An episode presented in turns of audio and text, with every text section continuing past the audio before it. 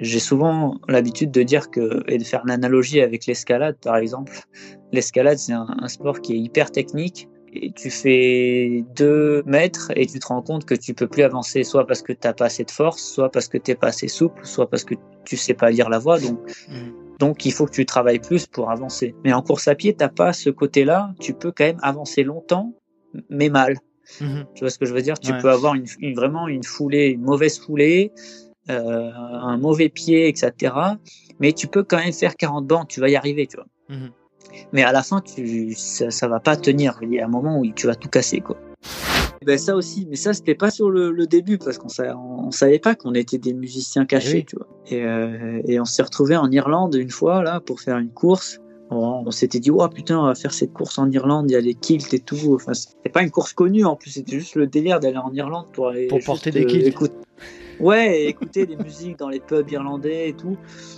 Et du coup, j'avais amené une guitare de merde euh, et, du coup, je commençais à jouer un peu. Et lui, il tapait avec euh, les baguettes euh, de cuisine sur, sur un truc. Et je fais putain, mais tu joues pas mal. Il fait pas ouais, putain, j'ai fait 8 tonnes de batterie moi.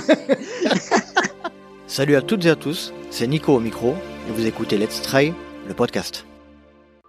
Dans le LTP, j'ai décidé de partir à la rencontre de toutes les personnalités qui constituent notre milieu.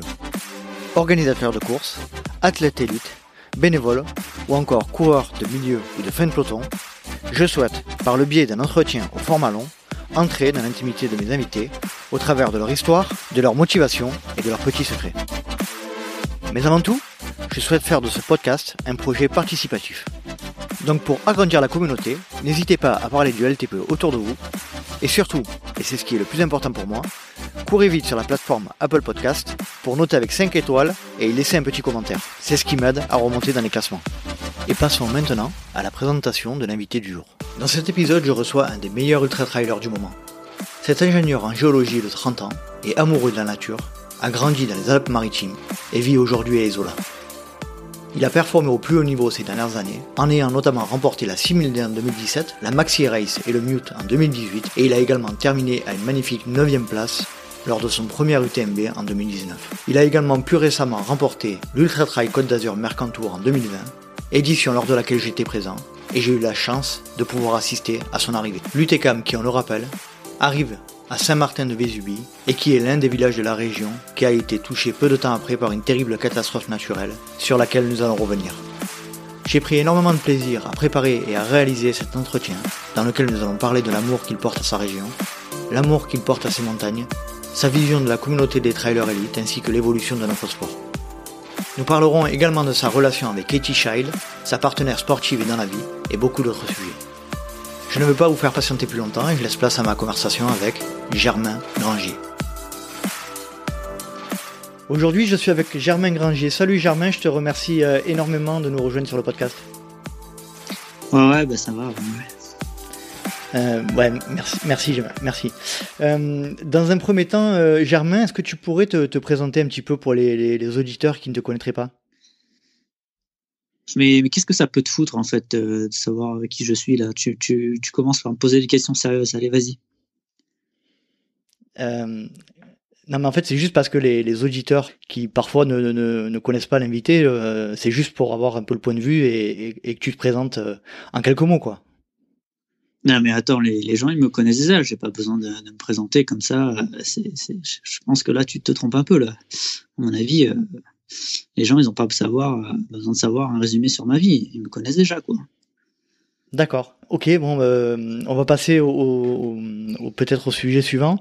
Est-ce que tu, nous, tu peux nous parler un peu de ton enfance euh, Comment s'est passé euh, ton enfance et dans quel environnement tu as grandi? D'accord, donc ça, ça c'est une vraie question, ça, ou ça a commencé où? Parce que là, c'est n'importe quoi, là. On est là pour parler du trail, quoi. Qu'est-ce qu'on en a à foutre de mon enfance? Non, mais Cathy, c'est n'importe quoi, là. Qu'est-ce qu'il me raconte, lui C'est n'importe quoi. Euh, je suis désolé si je t'ai vexé, euh, Germain. Je... Ouais, bah écoutez, je crois qu'on va arrêter ce, ce podcast-là. Allez, ça, ça, suffit. Eh bien aujourd'hui, je suis avec Germain Grangier. Salut Germain, je te remercie de, de nous rejoindre sur le podcast. Salut, bah, merci à toi, euh, c'est cool. J'espère qu'on va passer un bon petit moment. Ben moi aussi. Hein. Je te remercie pour le temps que tu, que tu nous accordes. Est-ce que tu peux te présenter, s'il te plaît, Germain, en, quelques mots pour les auditeurs qui ne te connaîtraient pas? Alors Germain Granger, comme tu as dit, euh, j'habite euh, les Alpes-Maritimes, un peu plus au nord de Nice, à peu près une heure et demie euh, au nord en voiture. Enfin, je vais dire maintenant un peu plus qu'une heure et demie, vu que les routes sont coupées à cause de certaines inondations. on, on, peut dire que voilà, j'habite dans la vallée de la Tinée, à Isola. D'accord. Et du coup, bah voilà, moi je suis pratiquant de trail. C'est un peu la montagne qui m'a amené au trail. Et ça fait à peu près une petite dizaine d'années que je fais du trail et, là j'ai 30 ans. D'accord. Là aujourd'hui, là, tu as 30 ans aujourd'hui? Euh... Non, non, bah en fait je vais plus vers les 31 que les 30. C'est pour ça que j'essaie de dire 30 en fait. Et ouais, je les ai passés. C'est le 14 février, mon anniversaire, le jour de la Saint-Valentin. D'accord. Du coup, je me fais, je me fais toujours en, en tubé parce que j'ai toujours qu'un cadeau au lieu de deux. Tu vois. Ah, c'est con ça. C'est comme ceux qui, c'est comme ceux qui sont nés à Noël ou. Euh, et ouais. Pas et du coup, ouais, ben, moi, c'est complètement enfumé à chaque fois. Quoi. Donc du coup, c'est pas terrible. D'accord. Euh, Est-ce que tu peux revenir un petit peu de, depuis le, le début euh, de ton histoire, on va dire? Est-ce que tu peux nous évoquer ton parcours depuis ton enfance, l'endroit où tu as grandi et depuis tes premiers pas, Germain, s'il te plaît? Alors, j'ai, je suis né en, en, Isère, en fait. Je suis né à Essirol, qui est une petite commune au, comme dirait Calogero, banlieue sud de, Grenoble. Euh, désolé. Désolé. Ouais, désolé, non, mais c'est normal. Et euh, du coup, euh, j'ai passé une petite dizaine d'années dans, dans, la station des Deux Alpes, qui est, donc, qui est une station de ski à, à peu près une heure de Grenoble. C'est là que j'ai grandi avec mes parents. j'ai une sœur aussi. Donc voilà, c'est assez, assez rapidement, ça a été le ski alpin plutôt. Puis euh, l'été, un peu de la montagne, avec tout ce qui tourne autour de la montagne, un peu d'escalade léger, tout ça. Et euh, voilà, petit à petit, euh, bah, mes parents ont déménagé sur la côte d'Azur. Donc moi, je me suis retrouvé aux alentours de Nice. beaucoup moins de ski. Forcément. du coup, forcément. Coco, on peut, en faire aussi. Hein. Ouais, carrément, on peut en faire. Du coup, c'est là que j'ai découvert plutôt le, massif du Mercantour. c'est là T'avais quel âge? Bah, j'avais à peu près 12-13 ans ouais, quand je suis arrivé euh, dans, dans, dans, ce massif-là. Au début, on allait le week-end euh, faire du ski pour continuer euh, dans les stations du Mercantour, les 2000, etc. Et puis moi, petit à petit, bah, je pouvais faire moins de ski. Du coup, je suis tourné dans le VTT cross-country. Et je suis allé en sport-études dans un lycée à Nice pour faire du vélo. Et ensuite du vélo de route. Puis après, je me suis blessé et c'est là que j'ai continué mes études en géologie. Je suis retourné sur Grenoble, à peu près vers les, euh, vers les 16. Euh, euh, non, plus tard, plus tard, vers, les, vers la vingtaine. Après le lycée, quoi. Ouais, exactement. Mmh. J'ai fait un, bout de licence physique à Nice, puis j'ai fini mon diplôme d'ingénieur sur Grenoble en géologie. Et du coup, c'est à ce moment-là que j'avais moins de temps pour faire du vélo. Euh, et, le vélo matchait plus trop avec ce que, ce que j'avais envie de faire. Du coup, la course à pied me convenait bien puisque je faisais une heure, j'étais complètement fumé. D'accord. Parce que j'avais, j'avais un peu la condition du vélo, mais, euh, mais pas du tout le châssis de la course à pied. Je faisais, je faisais une heure, j'avais deux tendinites aux deux genoux, je comprenais pas du tout. Et euh, donc voilà, c'était assez intriguant pour moi. Je faisais pas grand chose et j'étais souvent blessé. du coup, euh, voilà, j'ai couru une heure beaucoup trop vite pour mon niveau. Et, comme ça, euh, finalement, c'est un sport qui m'a donné pas mal de fil à retordre. Et, et je me suis dit, bah, tiens, ça a l'air intéressant, je vais essayer d'en faire de, de, plus en plus. Et voilà, c'est un peu comme ça que ça a pris. Euh, le trail running. Quoi. Euh, on va revenir sur la partie sportive un peu plus tard. J'aimerais commencer euh, d'abord par tout ce qui, ce qui concerne ta, ta formation d'ingénieur géologue, pour comprendre un mhm. peu la, la, la, logique dans laquelle tu te, tu t'engages dans ce domaine-là. Qu'est-ce qui t'a poussé à, à suivre ces études?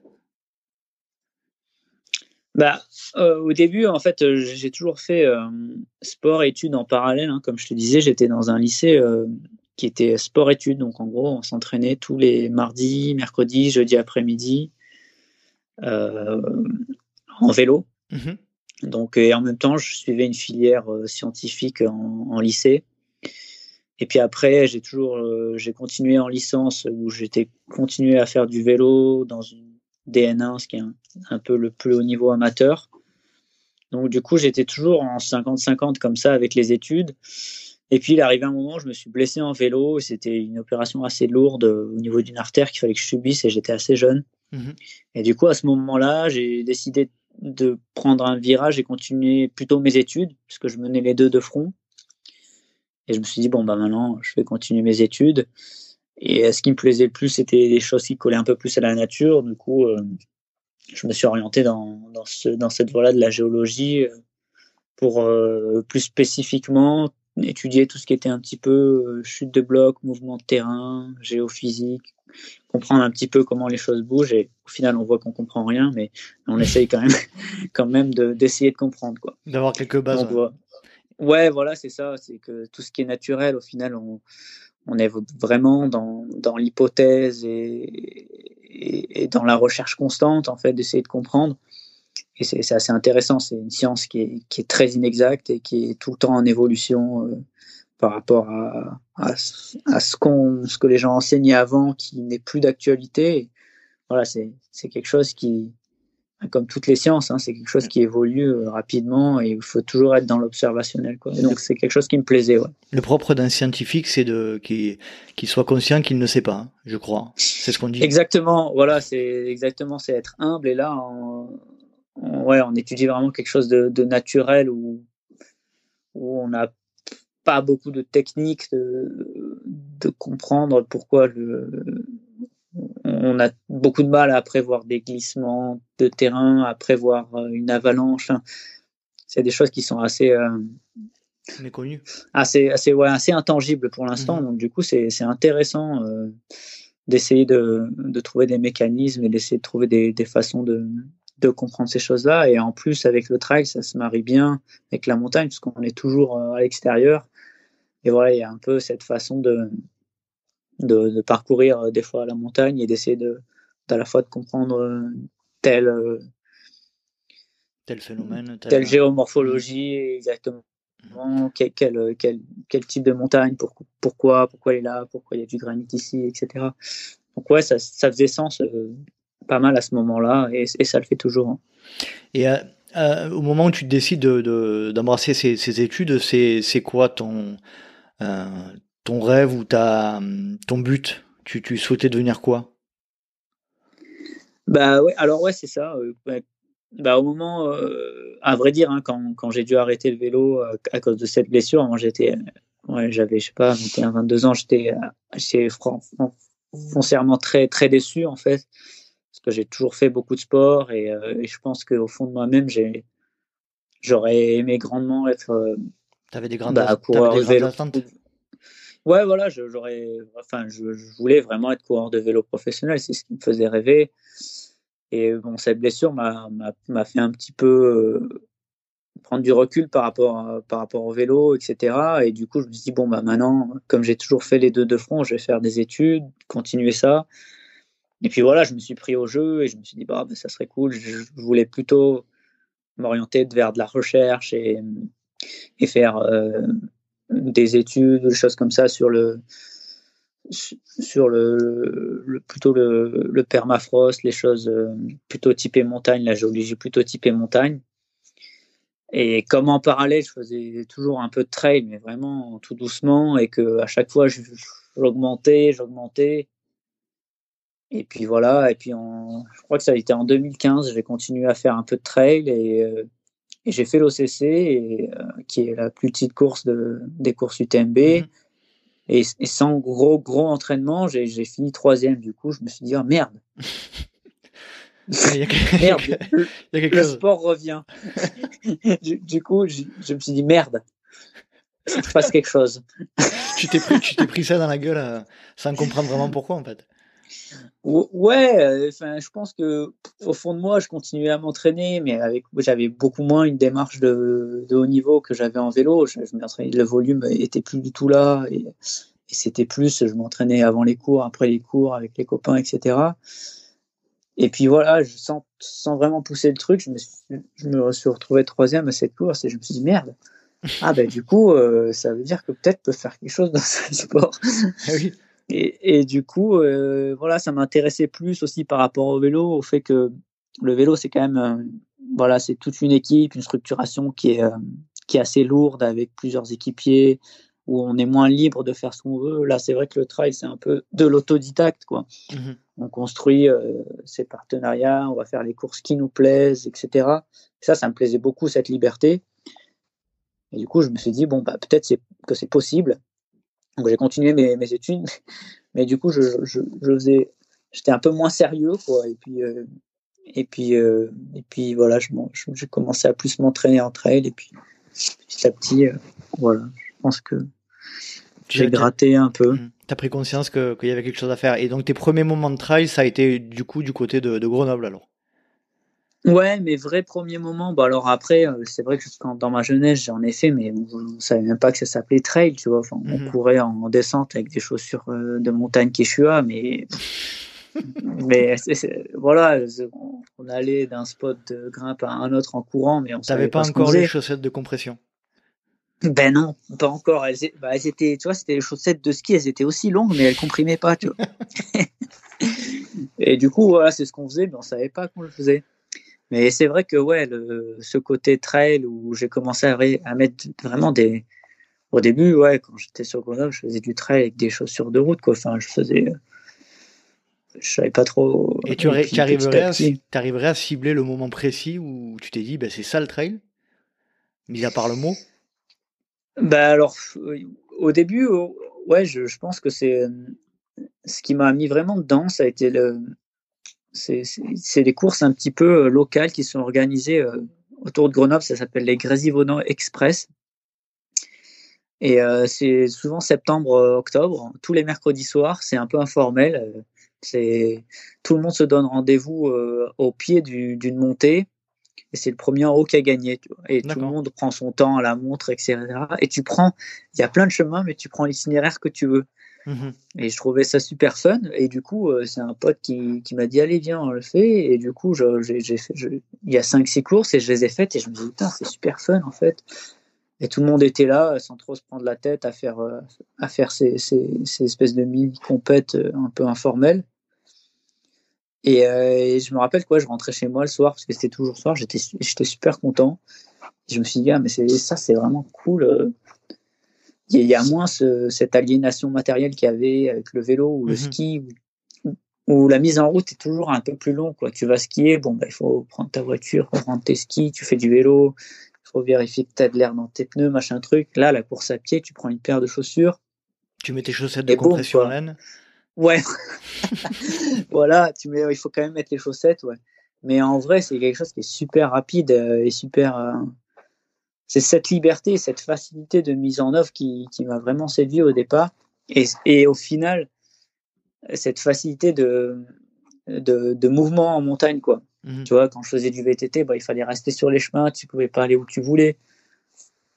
Là, rien ne t'empêche d'aller euh, d'aller off-trail, comme, comme les Anglais disent, ou d'aller n'importe où, euh, de, tracer ta ligne. Euh, si tu vas aller tuer dans une face, euh, tu, peux le faire. Non, mais c'est voilà, c'est chacun ses limites, quoi. Tu vois, c'est ça le mm. truc, quoi. Et quand tu quand tu t'entraînais pour le VTT à cette période là où tu étais plus vélo, tu, tu, tu parcourais un peu les sentiers ou pas du tout à l'époque? C'était que vélo, que vélo, que vélo? Ouais, bah ouais, du coup, ouais, j'étais débile, je faisais que du vélo.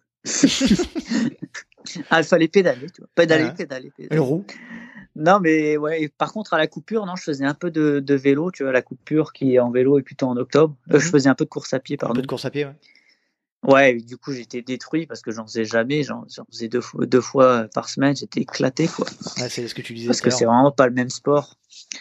Mais ouais, non, comme tu dis, non, j'étais vraiment dans le mood. De... Ah non, du vélo-vélo, quoi dans le vélo, on est assez comme ça. Hein. Enfin, ça n'a pas trop changé. C'est vraiment, euh, faut rouler quoi. Merde, faut rouler. Il n'y a pas, y a pas à chier, faut rouler. Mais toi, t'étais plutôt dans, exactement. T'étais plutôt dans le, dans le monde du VTT ou du, vélo sur route? Ben, au début, ouais, plutôt VTT et cross country, qui était un peu plus fun. Cross country, c'est, c'est le, en gros, bah, c'est un peu le, format olympique. Là, tu, fais des, des 3-4 mmh. boucles euh, avec un peu des démontées, des descentes. Et, euh, et voilà, moi je faisais plutôt ça au début, ça a duré 2-3 ans, puis j'ai vite basculé sur la route. Et là, euh, et là ouais, le vélo, au final, c'est vrai que ça m'a apporté beaucoup de volume parce que c'est c'est quand même du bourrinage, euh, c'est quand même beaucoup d'heures. Mmh Il faut y aller en vélo pour être fatigué, en fait. C'est mmh c'est beaucoup, beaucoup de volume, euh, des volumes hebdomadaires qui sont assez conséquents. Et tu récupères très facilement. Euh, bon, c'est aussi un sport où tu peux tourner très vite en surentraînement parce que, parce que généralement, en trail, tu es, d'abord blessé avant d'être surentraîné. C'est ça. parce, que, parce, que, tes, articulations ou tes tendons n'encaissent pas. Mais le vélo, tu peux, tu peux te fatiguer euh, et te, on va dire, te déminéraliser intérieurement mhm. très rapidement en faisant beaucoup parce que, parce que justement, musculairement, c'est pas non plus euh, un sport qui est très très très demandeur. Il me semble avoir entendu dire que les, cyclistes professionnels sur route avaient euh, euh, trois ou quatre fois plus de volume hebdomadaire qu'un trailer professionnel, quoi. Il me semble, si je dis pas de bêtises. Hein. trois quatre fois, alors je sais pas, ça fait peut-être beaucoup, mais c'est sûr que oui, tu peux tu peux facilement aller faire 5 heures de vélo par jour, 5 6 heures de 5 6 heures de vélo par jour tous les jours même plus, hein, si c'est à 8 heures tous les jours. J'en connais qui l'ont fait pendant des, des, des, périodes de temps hivernales où il faut faire beaucoup de volume. Mhm. Donc tu te retrouves rapidement à, à 40 heures euh, par semaine. Euh, euh, faire 40 heures de course à pied par semaine, je ne l'ai jamais fait personnellement. Quoi. surtout en trail. Quoi. C'est clair. Donc, ouais, non, c'est sûr que c'est pas comparable en termes de, de, de, de volume horaire et surtout pas en termes de kilométrage. Quoi. Qu'est-ce qui te. Alors, tu disais tout à l'heure que cette blessure t'avait coupé dans, ton... dans tes rêves de devenir euh, cycliste professionnel, mais qu'est-ce que tu ne regrettes pas de cette. Alors, sans pour autant euh, cracher dans la soupe ou, ou critiquer euh, gratuitement, mais qu'est-ce qui te manque pas dans, cette... dans ce milieu-là du cyclisme sur route? Bah oui, exactement. Comme tu dis, euh, sans cracher dans la soupe, parce qu'après, le, le, vélo, quand même, m'a apporté cette culture de l'effort, mmh. euh, la générosité de l'effort, se complètement se, dévouer pour rouler pour son coéquipier, des choses comme ça.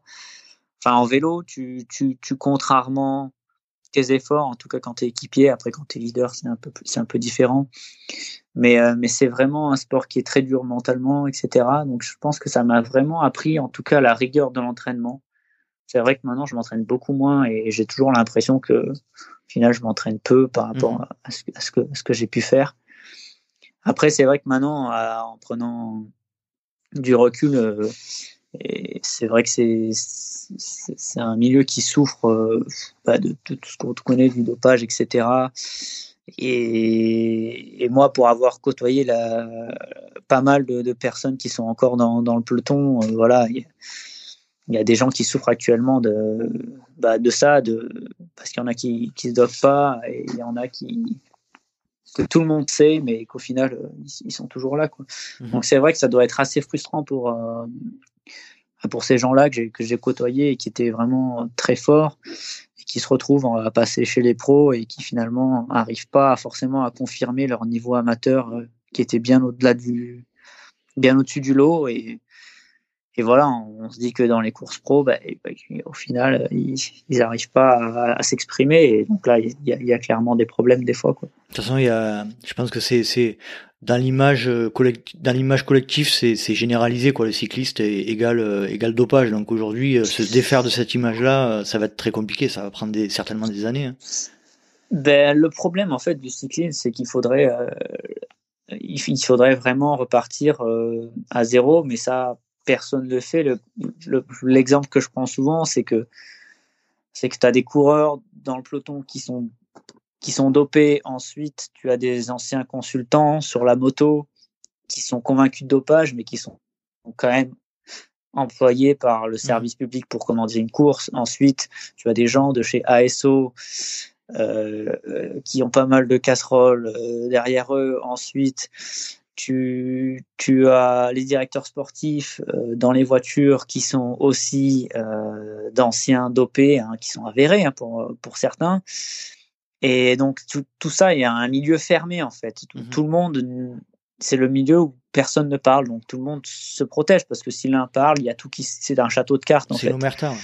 et, donc, et donc voilà, ça c'est le, cyclisme actuellement. Et, et donc il y a des voix qui s'élèvent de temps à autre. C'est souvent des, des, bah, des coureurs qui, qui sont plus en activité, etc. Et du coup, ils n'ont rien à perdre. Du coup, du coup, bah, eux, ils peuvent plus vivre avec ça. Et du coup, et du coup, ils le dénoncent. Mais en fait, voilà, il faudrait repartir à zéro et et, et ben pour l'instant, c'est c'est pas possible quoi, où la volonté elle est pas là, où il faudrait complètement changer le système. Mhm. Et voilà, donc c'est assez, assez complexe. pour l'instant, c'est un circuit fermé et, euh, et du coup, c'est complexe. Qu'est-ce que tu retrouves dans le trail euh, de différent par rapport à cette époque-là où tu étais dans le cyclisme? Tu, tu en as parlé tout à l'heure un peu, la liberté euh, de mouvement plutôt? Oui, après moi dans le cyclisme, après le, truc c'est que nous on était on était jeunes donc on avait une bonne bande de potes, c'était vraiment des on a, on a, des super souvenirs et et moi je regrette je regrette pas vraiment ces, ces, années, ces années jeunes. Je pense qu'au final, euh, à mon avis, j'ai dû arrêter plus ou moins au, bon moment. Et euh, c'est vrai que ce qui me manque dans le trail par rapport au cyclisme, c'est cet aspect un petit peu d'équipe.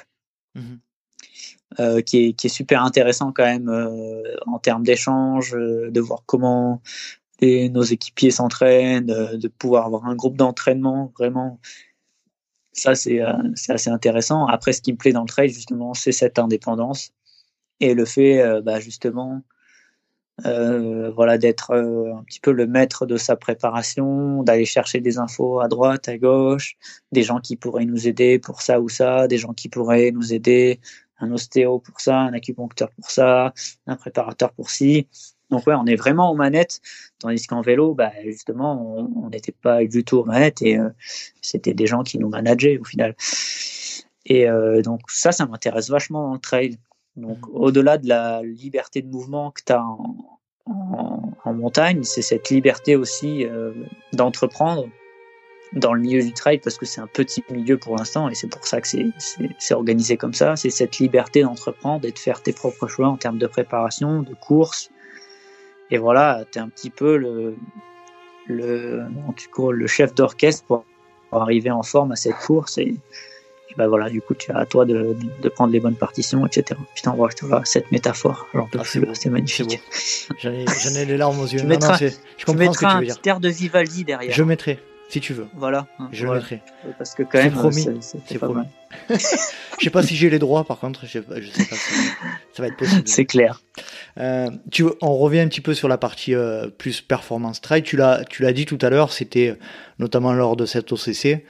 Euh, c'est à ce moment précis-là que tu prends conscience vraiment qu'en trail running, tu, tu, tu peux faire quelque chose. Tu, tu l'as confirmé tout à l'heure. Oui, ouais, c'est à ce moment-là où je me dis bon bah c'est quand même, c'est quand même une course qui est assez renommée.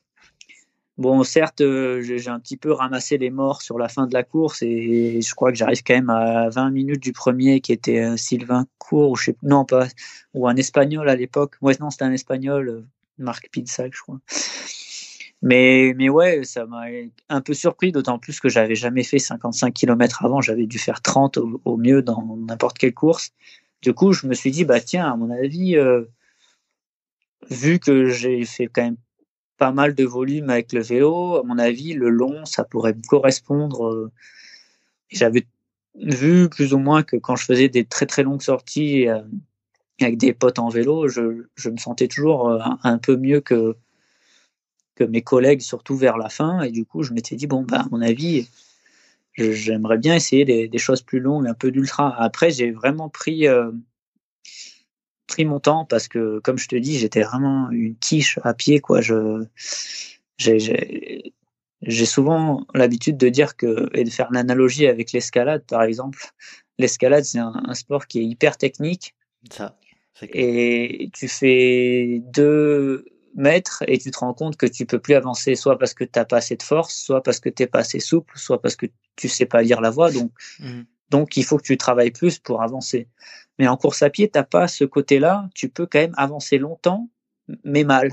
Mmh tu vois ce que je veux dire? Tu peux avoir une, vraiment une foulée, une mauvaise foulée, euh, un mauvais pied, etc. Mais tu peux quand même faire 40 bancs, tu vas y arriver, tu vois. Mmh mais à la fin, tu, ça, ça va pas tenir. Il y a un moment où tu vas tout casser, quoi. Et du coup, j'ai vraiment pris le temps de d'apprendre, d'essayer d'apprendre le, geste technique de la course à pied, qui, pour moi quand même est un, qui est un geste technique qu'il faut maîtriser. Du coup, c'est pour ça que je suis resté assez longtemps sur, sur des distances un peu courtes parce que de toute façon, au bout de 30 à 40 bornes, je ressemblais à plus rien. Donc je me suis dit, bon là, il faut qu'il faut, faut que j'apprenne et que j'essaye de, de, courir euh, mieux pour que, pour que au bout de ben voilà, 30, 40, 50 bornes, voilà, je sois capable encore de courir euh, et, d'avoir une foulée après à peu près normale. Après, même si sur ultra, au bout de, de 100, 120 bornes, donc ça ressemble généralement plus à grand chose, hein, en mhm. termes vraiment athlétiques. Il y a très peu, il y a très Mais peu qui un foulée bandissante au bout de 100 km. Très peu. Ouais, exactement. Mais voilà, le but c'était quand même d'essayer de d'avoir des bonnes bases pour euh, un ne pas me blesser sur des longues distances, qui a toujours été en fait mon mon but ultime. Mais j'ai pris le temps d'essayer de voilà de, de, construire ça petit à petit. Euh. Mis à part les mis à part les cours de, de PS du collège, euh, autour, de la, autour du stade. Qu'est-ce que tu as mis en place pour apprendre les techniques de base de la course à pied à ce moment-là alors? Ben alors exactement. Ben, voilà, moi je suis venu euh, au tard hein, sur cette euh, course de technique. Bon, J'en ai fait comme tout le monde hein, de l'athlé avec le collège. 3-2-1 à bloc et puis oh putain ça fait mal ah ouais, ouais. j'ai fait le fameux 3 x 500 au bac où, tu sais pas ce que tu fais mais tu cours puis voilà donc ouais, je me suis retrouvé fin 2015, là où j'ai commencé ma collaboration avec mon, c'était là mon premier coach de course à pied, Nicolas Lebrun. Mhm. Du coup, j'ai commencé avec lui et lui qui, qui vient à la base du, du triathlon. Il m'a dit oula, il va falloir euh, faire du boulot. des, des, éducatifs. oh là là, il me filmait, il faisait oh là là, on regardait les, les films. Après, il était mort de rire. Du coup, c'est, du coup, euh, comme il rigole bien, on, on s'est bien marré. Et du coup, voilà, ça j'ai commencé à 2015, 2015 à, faire un peu des éducatifs, euh, essayer de décomposer la foulée, des choses comme ça. Alors, hein, j'en suis très loin aujourd'hui hein, d'avoir quelque chose de, parfait, c'est toujours perfectible, mais c'est déjà mieux qu'avant. Et voilà, je le sens, c'est pour ça que l'hiver, j'essaie de, bah, gommer un petit peu ce, cet écart que j'ai par rapport à d'autres parce que je viens pas de la course à pied en, vrai. Donc du coup, euh, voilà, depuis 2015, euh, tous les hivers, euh, voilà, je me mets à, essayer de, bah, de développer des qualités un peu de pied et de, et de foulée. tu fais ça sur piste ou sur bitume? Sur sentier? Alors ouais, je, fais, je, fais, ça sur piste généralement, après un peu bitume. Euh, là, ça fait deux ans, deux, trois, deux ans qu'on s'est inscrit à un club euh, d'athlètes avec Cathy pour l'hiver, pour faire des séances avec, euh, avec des gens qui font que des, des, du 1500 mètres, du 3000 mètres ou du 5000 mètres. Pour eux, le 10 bornes, c'est un ultra. Donc, du coup, du coup c'est marrant. Enfin, c'est marrant parce, on a vraiment fait cette démarche parce que parce qu'on veut progresser et on n'est pas en train de, de, rebuter la route. Et au final, franchement, on s'éclate quoi. Parce qu'on est sur des autres euh, types de vitesse. Il y a un groupe, euh, une émulation. Euh, eux se foutent de notre gueule, nous on se fout de leur gueule. Mmh. Tu vois, c'est bon enfant et, et ça tire tout le monde vers le haut. C'est clair. Et franchement, on est super content de, de ça. Et généralement, quand on rebascule sur Trail en mars, on est toujours un peu dégoûté de, quitter le groupe. Parce que c'est un super groupe. Du coup, euh, je pense qu'on petit à petit, on, fait quand même du bon travail euh, à ce niveau-là. Et euh, pendant combien de temps tu fais du travail plus de plus de, de qualité, on va dire en, Tu disais sur une, sur une période donnée de l'année, tu fais que ça?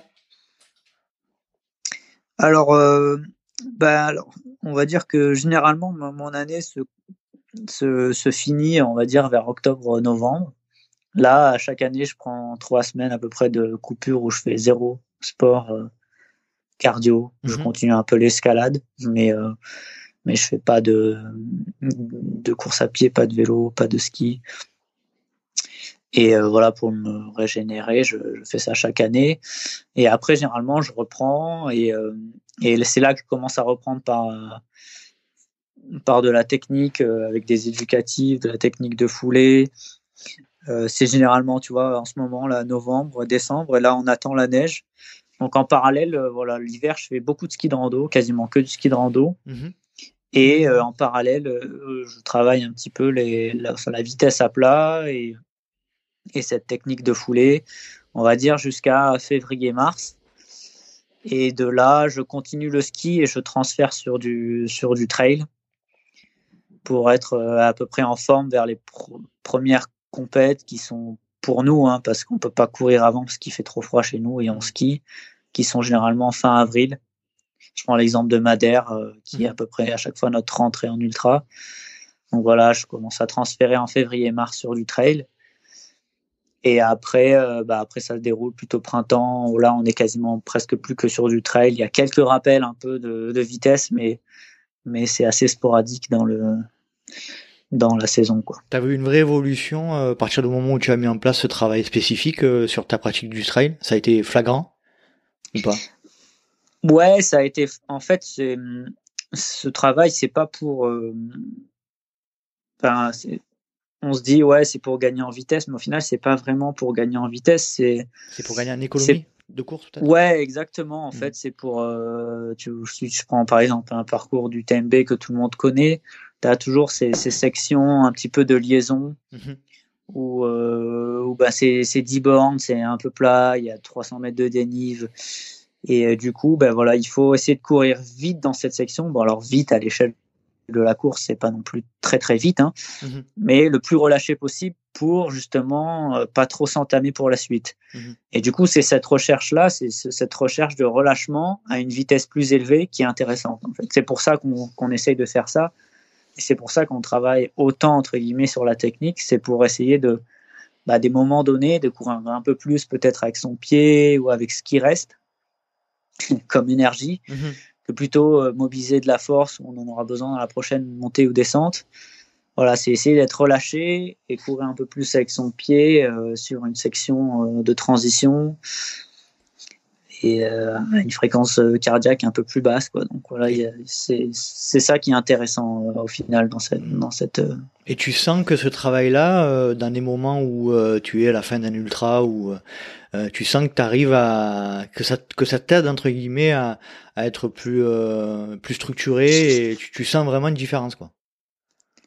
Ouais, alors ça vient pas de suite. Hein. C'est c'est surtout qu'au final, on, quand on dit ce travail, il faut vraiment progresser. Il faudrait en faire. Euh, c'est comme si on se dit en deux mois on prépare un marathon, mm-hmm. tout en continuant à faire du ski. C'est comme ce que Kylian a fait. Enfin, où je, tu peux pas préparer toujours un 10 bornes en continuant à faire de la montagne si tu veux vraiment performer. Tu fais des choses qui sont antinomiques en fait. Mhm.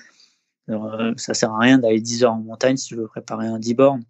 Donc, euh, sauf que nous, comme voilà, on est des athlètes qui sont qui, qui, sont un petit peu hybrides, on est obligé de continuer d'avoir de, de l'endurance derrière. Mais oui, c'est clairement quelque chose qui, qui m'a aidé. Alors pas sur le court terme, mais sur le moyen terme, c'est sûr que ça m'a aidé. On voit, on voit les, les effets à, on va dire, 2-3 ans. Quoi. Et, si on et si on se blesse pas entre-temps, ouais, on, les, on les voit bien. Après, c'est sûr que si on se blesse au milieu, c'est un peu plus, c'est un peu plus long à arriver. Mmh. Mais ouais, voilà, ça prend du temps, c'est sûr. Euh, si tu devais en choisir une, quelle, quelle qualité tu souhaiterais améliorer aujourd'hui?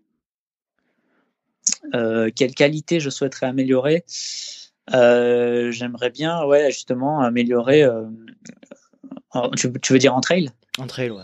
Alors, mis à part euh, ce que tu viens de dire, parce que j'imagine que la vitesse, tu as dû déjà l'améliorer. Ouais, c'est clair. alors, j'essaye d'améliorer. Des fois, chaque, chaque année, j'essaye de faire un focus sur une. Je, prends, je me dis un peu que le, le, le trail runner, c'est quelqu'un qui a vraiment une palette de, de compétences parce que tu, il faut qu'il soit bon en descente, bon en montée, bon sur le plat. À la fin, c'est le mec qui est le plus polyvalent, qui sait gérer son alimentation. De, ouais, exactement. En fait, surtout en ultra, parce qu'il faut connaître comment tu réagis face aux températures, mhm. ce que tu manges, ton estomac. Enfin, c'est en quelconque. Tu es toujours en train de te questionner pour savoir ce que tu fais, c'est bien ou pas. Mhm. Et euh, moi, ce que j'aimerais bien, c'est euh, être capable d'optimiser encore plus euh, euh, mes ravitaillements et, et, et, mon alimentation pour, pour être capable de, on va dire, de transporter en ultra le, le moins possible de nourriture, on va dire, enfin, le, meilleur rapport entre le poids de nourriture que je transporte. J'ai tendance à en prendre un, peu trop. Mm-hmm. Bon, alors, ce qui, est, ce qui est bien, hein, si je tombe totalement en hypo, etc. Mais des fois, c'est vrai que je, voilà, je trimballe un peu trop de poids par, entre deux ravitaux par rapport à, à quelque chose qui serait plus optimisé. Mais ça, je pense que ça vient avec l'expérience encore plus. Quoi. c'est clair, parce que tu n'as pas un gros background de, de, de, longue distance. Hein. Non, non, c'est clair. Au final, j'en ai pas fait, j'en ai pas, j'en ai pas des caisses euh, derrière moi, mhm. même si c'est quelque chose qui me plaît. Mais euh, tu apprends, tu apprends tranquillement. Ouais, j'en aurais peut-être eu plus cette année, mais c'est vrai que euh, c'est vrai que ouais non, c'est clair de ton point de vue, en toute transparence, euh, quelle qualité te permet de, performer par rapport aux autres? C'est quoi ton point fort? Bah, Je dirais que je suis conscient que j'ai pas, euh, j'ai pas un des, plus gros moteurs euh, de la planète Trail, mais je le connais bien. Mmh Et je pense que ça, c'est quelque chose qui, qui me permet d'optimiser ce que je peux faire parce que je, je, je sais, euh, voilà, je, je, connais bien euh, ce que je peux faire, là où je peux aller, euh, à, à, tous les niveaux. Voilà, c'est quelque chose que, que j'essaye de perfectionner au jour le jour, mais je pense que je, voilà, je me connais bien et ça, c'est à mon avis un, un avantage. tu t'écoutes beaucoup? euh, Ouais, alors j'essaie de pas trop non plus me c'est ça la difficulté en ultra notamment. Voilà, il faut savoir s'écouter, mais pas trop non plus quoi. Exactement, voilà. Et euh, c'est vrai que je j'ai, on va dire, beaucoup confiance en moi, sans être présomptueux ou quoi que ce soit. Hein. Ouais, tu peux mais, dire que euh, quoi. Ouais, exactement. J'ai le putain de melon. non, mais en vrai, euh, ouais, et en gros, des fois, voilà, j'hésite pas à laisser partir des, des, coureurs devant sur des débuts de course, etc. Et euh, c'est vrai que ça peut être stressant en se disant, ben, on laisse partir des gens, on leur laisse du champ et on les reverra jamais. Mais généralement, quand je, voilà, quand je laisse partir, je, c'est parce que je sais que c'est trop vite et que je, mhm. je sais que, tu l'as que je peux revenir. Voilà, voilà. C'est dans ce sens-là que je te disais que voilà, j'arrive à me connaître. Bon, après, il y a des gens qui partent super vite et que tu les retrouves pas. C'est, mais c'est clairement des gens que, pour l'instant je peux pas accrocher. Mhm. Mais, euh, mais généralement, quand voilà, ce, côté-là de, de, pouvoir savoir à peu près euh, comment je fonctionne, je pense que je commence à me connaître de mieux en mieux. Donc ça, ça c'est un point fort. Ouais. Alors toi, tu as une particularité dans le monde du, trail et des trailers élites, euh, c'est que quand on te suit, notamment sur les réseaux, euh, tu sembles rien prendre au sérieux. Euh, tu es toujours ou quasiment tout le temps dans la déconne. Euh, tu disais, j'ai vu ça dans une interview récemment, que ça t'a été défavorable, notamment pendant les études, vis-à-vis de cette facette un peu de, de, déconne. comment tu vis aujourd'hui cette facette de ta personnalité dans le milieu très codé du trail? Ben alors, oui, exactement. Après, moi, je, en fait, j'arrive rarement à fonctionner euh, et même au quotidien, s'il n'y a pas toujours un peu de, de déconne et de fun, j'ai du mal à, justement me retrouver deux heures sur la, la, piste en train de faire des montées de genoux, quoi. si, si à un moment je fais pas une blague toutes les deux minutes, euh, je, je vais pas pouvoir le faire. Tu vois ce que je veux dire? Ça veut pas dire que je suis pas concentré. Ça veut pas dire que je suis pas sérieux mais ça veut juste dire que je le prends d'un ton un peu léger et, ça fait que le truc est, marrant au final. Euh, surtout sur les trucs pas marrants. Mhm. Les trucs qui sont qui sont d'emblée euh, déjà fun, il n'y a pas trop besoin de, de rigoler dessus puisque c'est déjà super. Mais euh, c'est vrai que ça m'a posé des des problèmes pas mal pendant mes études où je me suis euh, des fois fait virer de cours, etc. Parce que parce que ouais parce que voilà je j'essaie de travailler en, en, ayant le sourire, tu vois, en rigolant. Quand tu tapes 4 heures de cours magistral sur la mécanique des sols, au bout d'un moment, tu, tu pètes un câble, quoi. Et, euh, J'imagine. Et, et du coup, voilà, si tu sors pas des petites blagues, et, et c'était ma façon d'apprendre, j'apprenais mieux en faisant ça. Ouais, exactement. S'il n'y a pas ça, je suis clairement pas performant dans ce que je fais. Donc, du coup, euh, du coup, ouais, c'est vrai que oui, bon, c'est vrai que le trail euh, a sa façon de communiquer un peu plus sérieuse face aux ultra distances, c'est un truc de bonhomme, quoi. Mais, mais, mais bon, ouais, ouais. Bah, moi, c'est ma façon de, de communiquer et d'être au quotidien, de toute façon. C'est même pas une façon de communiquer, c'est une façon d'être et je pense que tu joues pas un rôle. Et, on, te, on te conseille, enfin, je te conseille, euh, continue, quoi. change ouais, après, ouais, c'est clair, les, les, gens qui sont avec moi au quotidien le, ne sont pas choqués par, euh, par, par, ce que je peux publier sur les réseaux sociaux parce que c'est, euh, bah, c'est, moi au quotidien. Donc c'est après c'est vrai que quand tu connais pas, des fois tu te dis putain lui il est complètement débile quoi, ou, ou, il est complètement prétentieux, alors que on sait que c'est toujours du second ou troisième degré quoi. Troisième au meilleur, au meilleur des cas. Troisième degré au meilleur des cas. Ouais, c'est clair, c'est clair. je, vois, très bien ce dont tu parles. Euh, est-ce que tu peux répondre à, à ça s'il te plaît Germain? Oui, bonjour. Euh, une question de Jean-Serge euh, du 6-5. Euh, Germain Grangier, écoutez, j'ai entendu parler, vous étiez un grand gastronome. Euh, je voulais avoir la recette, votre recette de la saucinette, spécialité du Mercantour, et je serais vraiment curieux de savoir comment vous la préparez. Voilà. merci d'avance pour votre réponse et, et à très bientôt. Au revoir. Alors, Germain, est-ce que tu peux, euh, si tu l'as reconnu, je pense que oui, euh, nous dire qui est cette personne ouais. et, répondre à, sa question. quand il a dit la recette, je me suis dit, il va me sortir la saucinette. Du coup, je savais déjà. la saucinette, excellent. Euh, bah, du coup, tu m'entends? Je t'entends, très bien. Ah, ok, ok. Du coup, la recette, je l'ai pas, mais c'est juste c'est un extrait de clip de je sais plus quoi là où ils sont en train de jouer dans un bus et il y a un gars qui joue de la guitare et en fait il part en impro et il est toujours une saucinette et du coup on, voilà, on avait déliré là-dessus avec Julien Joro. Ah donc c'est Julien Joro. D'accord. Bien sûr, exactement.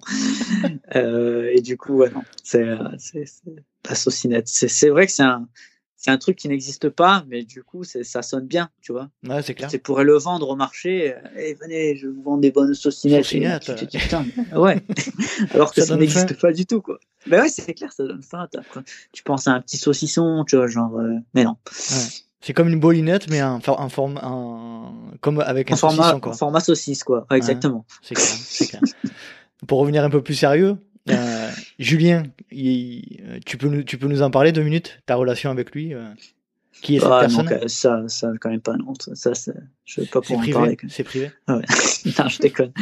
Non, Julien, euh, qui est cette personne? Bah, Je l'ai rencontré via le team Garmin. Ah oui, on n'a pas parlé de ça, parce que j'ai commencé le, trail dans le team Garmin avec les frères Camus. et, et, voilà, du coup, j'ai rencontré Julien dans ce cadre-là, et c'est vrai qu'on a fait un stage, et et on n'arrêtait pas de sortir des conneries et du coup euh, du coup bah voilà c'est là que notre duo a commencé euh. et ouais c'est duo musical aussi j'ai vu. Ouais ben ça aussi mais ça c'était pas sur le, début parce qu'on on, savait pas qu'on était des musiciens eh cachés tu vois. Et, euh, et on s'est retrouvé en Irlande une fois là pour faire une course on, on, s'était dit oh putain on va faire cette course en Irlande il y a les kilts et tout enfin c'était pas une course connue en plus, c'était juste le délire d'aller en Irlande pour aller pour porter des kills. Écouter... Ouais, écouter des musiques dans les pubs irlandais et tout. Et du coup, j'avais amené une guitare de merde, là, limite une Toys R Us, un truc à 80 euros. Euh, et, du coup, je commençais à jouer un peu et lui, il tapait avec euh, les baguettes du Airbnb là, de, cuisine euh, sur, sur un truc. je fais putain, mais tu joues pas mal. Il fait pas ouais, putain, j'ai fait 8 tonnes de batterie moi. j'ai fait oh le con. Et du coup, c'est comme ça qu'on a commencé à faire des, des petits morceaux. et comme, on se, comme il habite super loin et qu'on se voyait via les stages Garmin, on, on, joue toujours dans des bagnoles ou dans des endroits insolites. Et du coup, c'est comme ça que, que ça commençait à. À matcher, quoi. Bah, nos, nos, délires, quoi. Ouais. Ah, bah, les délires, il y en a. Hein. Je vous conseille tous d'aller voir euh, le Facebook de, de, Germain ou de Julien et euh, vous verrez par vous-même. C'est. Après, il y a des parodies. Il a le même humour débile, en fait. Sur... On aime bien les parodies, les trucs comme ça. On en regarderait toute la soirée, quoi. Je, je vous conseille d'ailleurs de regarder le, le journal des les deux journaux déconfinés que vous avez fait. Euh, ah oui, magnifique. Des pépites, des vraies pépites. Ah, il y avait du temps à tuer là. Avec la avec l'ami Hugo aussi, qui est qui est pas qui est souvent ah avec oui, vous. C'est clair. Hugo ah oui, Ferrari. c'était un un expert hein, de, du un expert du journal. Ouais. Bah, du coup, je- j'ai pas eu la foi de faire l'édition 2 là. En plus, il- le confinement, il, il est moins rude, du coup, c'est c'est moins drôle. Ouais, c'est moins drôle. Est-ce que tu peux nous parler, euh, nous dire qui est Serge, s'il te plaît? Alors Serge, euh, ben Serge, alors c'est, je sais pas si, si ça vous dit quelque chose. de- c'est- né comme ça en fait. Moi, je regardais souvent les épisodes de Serge Mito, euh, qui, On l'adore. plus, ça, ça, ça doit avoir 4 ans ce truc-là, Ouais. même 4-5 ans. C'est Avec Jonathan Cohen. ouais, Jonathan Cohen qui qui, au début racontait à, à bloquer. Enfin, c'était dans. Au début, c'était même pas Serge, c'était même pas Serge le Mito la série. C'était dans dans une web série de Orelsan et Ah Gringe là. bloqué, oui. Et c'est- Exact. Ouais, Enfin. bloqué. Et c'était un caractère, un personnage du, de la série qui venait de temps en temps ra- raconter que des mythos, quoi. Mais c'était super marrant. Et du coup, j'avais voilà, j'avais fait écouter euh, ça à, à Julien, justement. Et lui, il avait déliré, il n'en pouvait plus. Et du coup, c'est parti de là. À chaque fois qu'on qu'on dit un truc, un peu un truc, tu vois, genre qui est un peu un mytho, du coup, ben. Et du coup, voilà, l'attitude Serge, c'est vraiment l'attitude de, voilà, de, de faire genre que t'es que t'es bon alors que non, pas du tout. Enfin, du coup, c'est devenu vraiment un mot qu'on utilise tout le temps, tu vois, genre. Bah, ouais, genre quand, quand les choses sont abusées ou quand. C'est un, mantra. quand- C'est un, c'est, Ouais, un état d'esprit voilà, maintenant, Serge. ça. ouais, exactement, c'est un état d'esprit et ça sort n'importe où, tu vois, genre quand il y a. C'est un politique qui t'annonce ça, tu dis ah putain le Serge, enfin ok des trucs comme ça, voilà. c'est- ça sort tout le temps, euh, voilà, c'est, Ah, ça, ça détend, tu vois, ça détend, il faut le sortir. Il faut le sortir. Euh, est-ce que tu peux nous parler d'une personne qui est beaucoup importante pour toi aussi C'est Ranco. Ranco, ah ouais, Ranco le chien. Et ben ouais, Ranco le chien, c'est un border collie, c'est le, le chien de mes parents. Et du coup, bah des fois, il vient avec moi. Mais bon, plus trop maintenant parce que parce qu'il est collé, quoi. hein. Donc du coup, à, à force de rester, euh, Cathy, elle appelle Ranco le Riviera Dog parce que du coup, il, il, il reste trop sur la French Riviera, tu vois, autour de Nice, parce que mes parents, ils habitent pas loin de Nice. Ouais. Et du coup, lui, euh, bah, lui, il se repose toujours, tu vois, dans l'herbe et tout comme ça. Et au début, ouais, il avait un peu, il avait un peu une bonne caisse. Et petit à petit, pâté, euh, eh ben, ouais, voilà, non, il est pas gros, tu vois, il est bon en sprint. Mais du coup, on fait plus trop de sprint. Donc du coup, euh, il vient de moins en moins avec nous, mais, mais par contre, non, il est toujours aussi sympa. euh, Il, voilà, il aime bien les câlins. euh, Il, est vraiment cool, quoi. Bon. Il prend la vie bien. Tu vois, il a, il a vraiment pas trop de soucis. Vraiment Lui, bon Covid, gars. il, Covid, il sait pas, lui. Non, non, non, court vite, ouais, mais Covid, non, ça, ça lui dit rien, quoi. Euh, je t'ai vu arriver euh, euh, lors de l'UTCAM, là, euh, Mhm. 2020, que tu as gagné. Je t'adresse mes sincères félicitations. d'une Ah bah, belle manière, Merci, en hein. plus. Je sais que ce, cette région te tient à cœur, parce que tu y as grandi, le Mercantour. Oui. Est-ce que tu peux revenir avec nous pour aller dans un sujet un peu plus un peu plus compliqué sur euh, les, catastrophes la catastrophe qui a eu lieu récemment euh, dans cette euh, dans cette partie là Euh, oui, ben alors, c'est vrai que moi, à ce moment-là, j'étais sur Isola 2000, qui est un peu au-dessus de la Vésubie, dans la Tinée, mais qui est vraiment en frontalier avec la Vésubie. Et, c'est vrai que bah, il, pleuvait vraiment beaucoup. J'avais rarement vu beaucoup d'eau, aussi d'eau, autant d'eau sur Isola 2000. Et c'est vrai que moi, j'avais envoyé des messages à, à mes proches en bas. Je leur avais dit faites gaffe parce que là, il y a vraiment beaucoup d'eau. Ça va arriver d'un coup. Et je pensais que ça allait vraiment arriver plus, plus en bas vers Nice, Mandelieu, comme, comme ça avait fait euh, bah, il y a 2-3 ans. Sauf que là, c'était vraiment localisé en gros bah, sur les montagnes de l'est de la Tinée et du no- nord de nord nord-est de la Vésubie. Et euh, voilà, bah, moi j'étais à Isola 2000 avec un pote. Alors hors saison, il y avait vraiment zéro réseau, rien. Tout a été coupé assez rapidement, la route, etc. On est resté à peu près bloqué trois jours. Et euh, et du coup, on n'avait pas, pas de nouvelles plus que ça. On pensait juste que la route d'Isola était bloquée. Et euh, petit à petit, les gens nous ont dit Ah, mais allumer la télé, c'était la seule truc qui nous restait. Et du coup, on a regardé les, les images et on a halluciné, quoi. Euh, la Vésubie pour, pour, pour la connaître, pas en tant qu'habitant, mais pour, pour y aller souvent. Même on a souvent grimpé au parc Vésubia, là, qui a été complètement, euh, quasiment, euh, il y a eu pas mal de boue à l'intérieur, etc. Bon, il a encore bien tenu, mais le parking n'existe plus. En fait, c'est assez, c'est assez impressionnant de voir carrément des, des zones qui ont été complètement rayées et des surfaces topographiques qui sont complètement à refaire. Il y a des, il y a des espèces de vallons qui faisaient 30 mètres de dénive Mhm. qui n'existent plus. Quoi. C'est fou.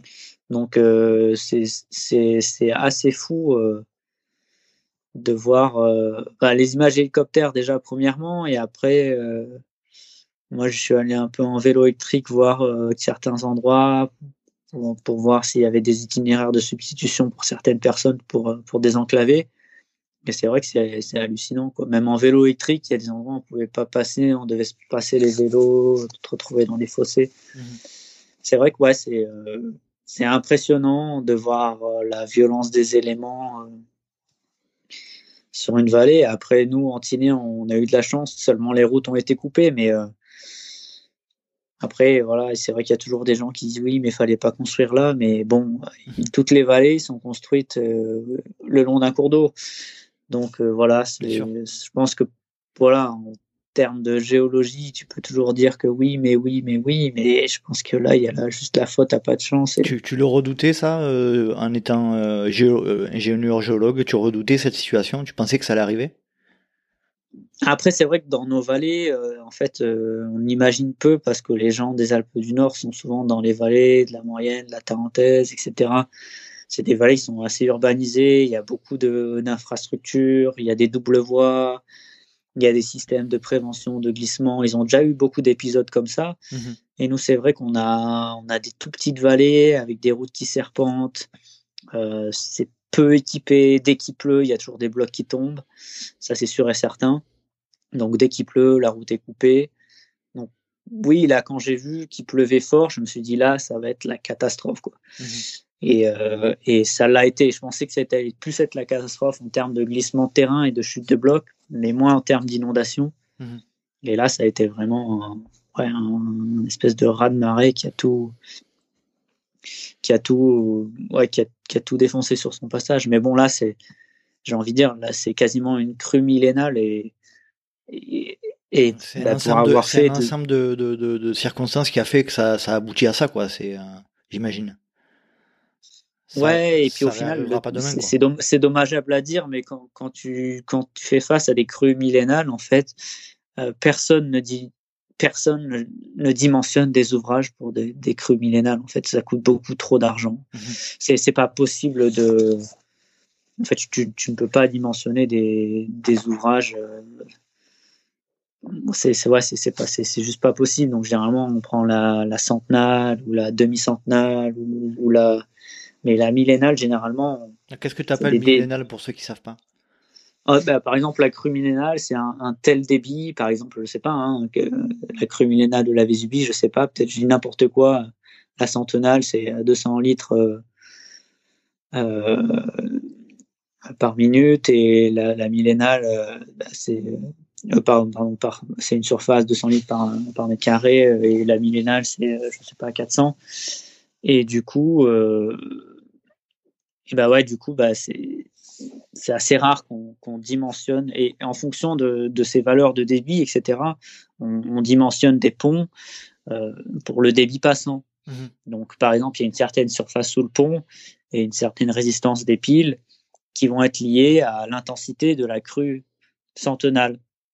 Mais on ne pourra pas le dimensionner par rapport à la crue millénale parce que bah, ça va être beaucoup trop cher. Il faudra faire des, des piles beaucoup plus résistantes, une beaucoup plus grosse surface passante, des ancrages beaucoup de. Enfin, voilà, c'est toujours. euh, on dimensionne de la même manière que quand on prend l'hypothèse d'un bloc qui tombe d'une falaise.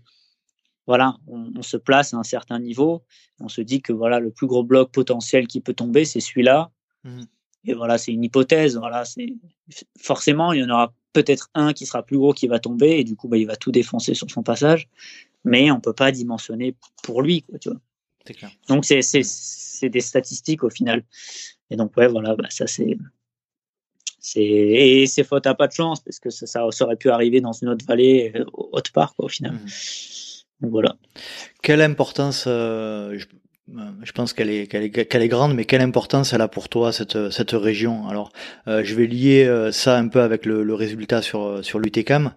Euh, tu as gagné l'UTCAM, donc l'ultra c'était 130 km je crois, euh, cette année. Euh, comment comment tu l'as vécu cette victoire C'était, je le rappelle, avant toutes ces toute cette catastrophe. quelle importance elle a pour toi cette cette région? Bah, alors moi, j'ai en fait venant justement de, de l'Isère, qui est, qui est, qui est de Loisan, qui est une belle vallée, mais qui, qui est un peu plus urbanisée, bah, qui reste moins urbanisée que la Savoie, la Haute-Savoie. Mais ce que j'aime bien justement dans le Mercantour, c'est cette déconnexion. Au final, tu es déconnecté, connecté, puisque à Nice, tu retrouves quand même un aéroport international. Mhm.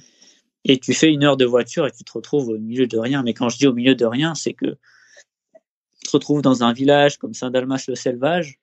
Je confirme. Ou en période hivernale, tu n'as pas de boulangerie, tu n'as pas de restaurant, tu n'as rien en fait. Mm. Tu n'as que des montagnes autour et tu veux faire du ski de rando, tu n'as pas de trace, c'est toi qui fais la trace.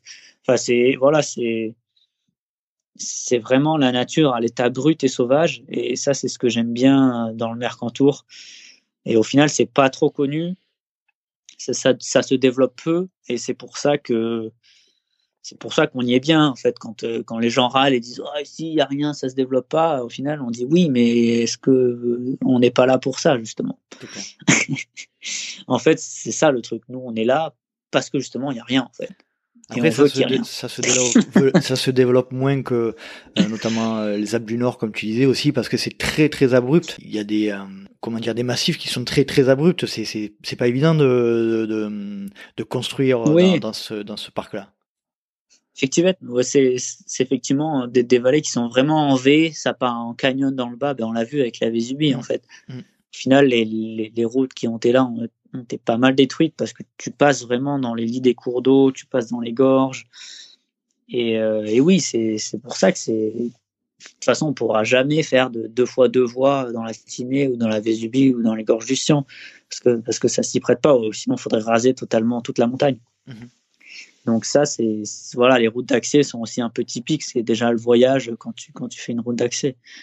Donc après, oui, pour revenir à l'UTCAM, c'est c'est vrai que c'est un des rares ultras qui a eu lieu, on va dire avec euh, l'échappée belle et du coup, bah voilà, ça faisait longtemps qu'on on s'était dit un jour on fera l'UTCAM, ça, ça tombait toujours en même temps qu'une autre course et il y avait toujours l'UTMB à préparer et du coup du coup, on s'est dit, bah tiens, voilà, c'est l'occasion de faire l'UTK, on connaît le parcours. Euh, voilà, on sait franchement que c'est vraiment dur. C'est une course qui est, extrêmement exigeante. Euh, la deuxième moitié de parcours est, est juste, juste vraiment très dur. J'ai mon ami qui a fait le 80, je te coupe, mais qui a fait le 80 et, et je te confirme que c'est un chantier. Hein.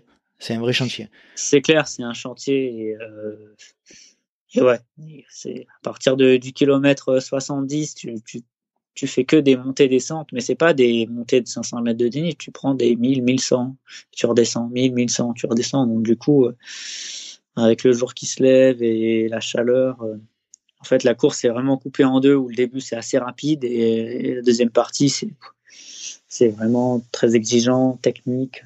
Donc euh, il faut vraiment être super patient que sinon, euh, si tu arrives en croix euh, au kilomètre 70, euh, il vaut mieux s'arrêter là. Quoi. C'est pas, c'est pas recommandé comme premier ultra, hein, je confirme. non, ouais, ouais, ouais. C'est, c'est pas, c'est pas, c'est pas, c'est pas super accessible. Non, c'est, c'est quand même, c'est dur. C'est pas, c'est pas la course. Enfin, tu, Sur l'UTMB, voilà, l'UTMB c'est dur parce que après c'est les coureurs qui font la course, ça mhm. sera toujours dur. Mais là, c'est vrai que le parcours euh, est costaud. Il vaut mieux faire une CCC en première ultra que, que l'UTCAM, clairement. Mhm. C'est clair. Tu peux nous parler de ton arrivée? Alors j'y étais moi, euh, j'ai eu la, chance de pouvoir euh, observer l'arrivée et j'ai vu notamment la relation qu'il y a avec tes parents. Euh, est-ce que tu peux nous dire deux mots à ce sujet, si, si ça te dérange pas? Oui, euh, bah alors mon père, oui, c'est vrai que mon père, il a toujours été, euh, c'est plus lui qui me faisait l'assistance avec un, un ami Gilles qui, qui nous aide aussi, Gilles et Stéphane, qui nous aide aussi pour le One and One, la course qu'on organise avec Cathy. Et du coup, voilà, ouais, mon père, c'est vrai qu'il aime bien suivre, il a toujours bien aimé le, sport à, travers ce que je faisais. Et, et ouais, non, lui, il, aime bien suivre. Après, il, a, il, fait rarement mon assistance. C'est pour ça que là, il connaît les endroits, il connaît le terrain, donc c'était agréable de pouvoir faire ça euh, avec lui. Et voilà, j'ai vraiment partagé euh, la course, euh, la course avec lui. Je l'avais un peu briefé avant pour, savoir ce qui, ce qu'il puisse me donner, etc. Donc euh, non, c'est c'est vraiment. Il devait être fier que le fiston remporte la l'UTCAM euh, chez lui. Hein. Ouais, ouais, c'est c'est ça. Il est, il... voilà, c'est vrai que il voit ce qu'on fait au quotidien, il voit ce qu'on, voilà, qu'on, au final, c'est clair que si on s'entraîne 30 heures par semaine, après c'est voilà, on en passe 15 avec nos partenaires, on en passe euh, 10 à faire ça. Et, enfin, ça fait vraiment, voilà, il, voit toute la face cachée qu'il y a derrière ça, et du coup, c'est vrai que ça, ça, ça, lui fait plaisir. Ça, ça, ça, lui a fait beaucoup plaisir de pouvoir partager ça ensemble, et moi, ça me fait, ça me fait plaisir de partager ça avec mes parents, qui sont, qui ont toujours été là, euh, quoi qu'il arrive pour me et maintenant nous supporter avec Cathy, puisque les parents de Cathy sont aux États-Unis forcément. Donc c'est vrai que voilà, ils ont toujours été partie prenante de, de nos délires quoi. Est-ce que tu peux répondre à de nouveau à cette question? What is your favorite meal to cook for your beautiful girlfriend? Est-ce que tu as entendu? Oui. Alors je réponds en anglais ou quoi? Non, réponds en français. Est-ce que, tu, est-ce que tu peux dire déjà qui est cette personne Et, euh, et est-ce que oui. tu peux répondre à sa question Et la traduire? Oui, c'est, oui, c'est, Cathy. Alors, elle a dit euh, quel est euh, le repas favori que tu euh, cuisines pour ta, pour ta, ta favorite copine? En anglais oh, C'est Cathy qui a dit ça. C'est ça. Exactement. Je sais pas, ouais, plein de choses, mais on va dire que que ce que ce qu'elle préfère le mieux, on va dire que c'est ouais une, une, poêlée de légumes avec euh, je sais pas des des gnocchis ou des pâtes au sarrasin, des choses comme ça. Bon, je, je, lui ferai part de ta réponse. Si, si elle écoute le podcast, okay. elle comprend le français ou pas aujourd'hui? Ouais, un peu. Un Après, peu? euh, je pense que oui, elle comprend de mieux en mieux, elle parle de mieux en mieux. Et ça, c'est super marrant parce que des fois, elle se lâche et elle dit des trucs avec l'accent anglais en français, c'est trop marrant, quoi. Ouais. On, que... on, passe des, des, bons moments de, de rigolade, quoi. Est-ce que tu peux nous parler, euh, si possible, de cette, de la relation que tu as avec euh, Katie? Parce que je crois qu'on dit Katie aux États-Unis. Exactement. Ouais, mmh. bah ouais, il y a pas beaucoup de gens qui disent Katie et elle serait contente que tu l'aies dit. Donc, du coup, euh, Ouais, ben Katie. je veux dire Cathy. Non, mais je l'ai. Euh, on s'est rencontrés euh, il y a presque cinq ans, et du coup, euh, bah ouais, on partage cette passion du du trail. Alors Cathy, elle, avant, elle faisait. elle travaillait dans des refuges aux États-Unis et du coup, elle faisait du trail sans trop le savoir. mais elle, carrément, sur le côté, des fois, elle partait avec son sac faire 80 km dans le Zion National Park euh, en Utah et du coup, elle savait même pas qu'elle faisait du trail running quoi. Mm-hmm. Donc c'était du coup quand on s'est rencontrés, on faisait des footings ensemble et je lui disais mais ça va là Elle me dit bah ouais ça va. Ah d'accord, ok. et c'était comme ça le début. au début je lui dis bah vas-y mets une ceinture cardiaque pour voir. Ah, elle faisait des footings à 120 pulses à 12 à l'heure. Je dis ok, bon. Et, et, je lui dis, mais t'as déjà couru? Elle dit, bah ouais, j'ai fait ça, j'ai fait des traversées, machin truc et tout, c'est cool. Je lui dis, ah ouais, ok. Et, euh, et du coup, petit à petit, euh, voilà, Cathy aussi euh, n'était pas vraiment pris au jeu de la compétition, des trucs comme ça. Et du coup, voilà, elle avait aussi envie d'essayer. Et forcément, avec ce, ce potentiel, ce background, j'ai envie de dire, voilà, et en plus, dans ses années universitaires, elle a fait beaucoup de. Alors, le truc aux États-Unis pour les filles, c'est le hockey sur gazon, c'est Mhm. gros. Donc, elle, elle en faisait euh, beaucoup, genre euh, beaucoup, beaucoup, quoi. Mhm. Du coup, c'est vrai que ça lui a, ça lui a donné pas mal de, de conditions physiques et, euh, et voilà. Donc là, c'est vrai que la, la base de notre relation, c'est d'être souvent dehors et de profiter euh, ensemble et de travailler aussi pas, pas mal d'a- d'aspects de course à pied ensemble et, et on travaille aussi ensemble pour, pour gérer nos partenaires, etc. Donc euh, c'est vrai qu'on on est tout le temps euh, ensemble en train de faire euh, pas mal de choses. Quoi. Et aujourd'hui, euh, on a l'impression qu'elle est vraiment bien intégrée à la vie française. J'ai entendu un peu parler sur certains podcasts américains.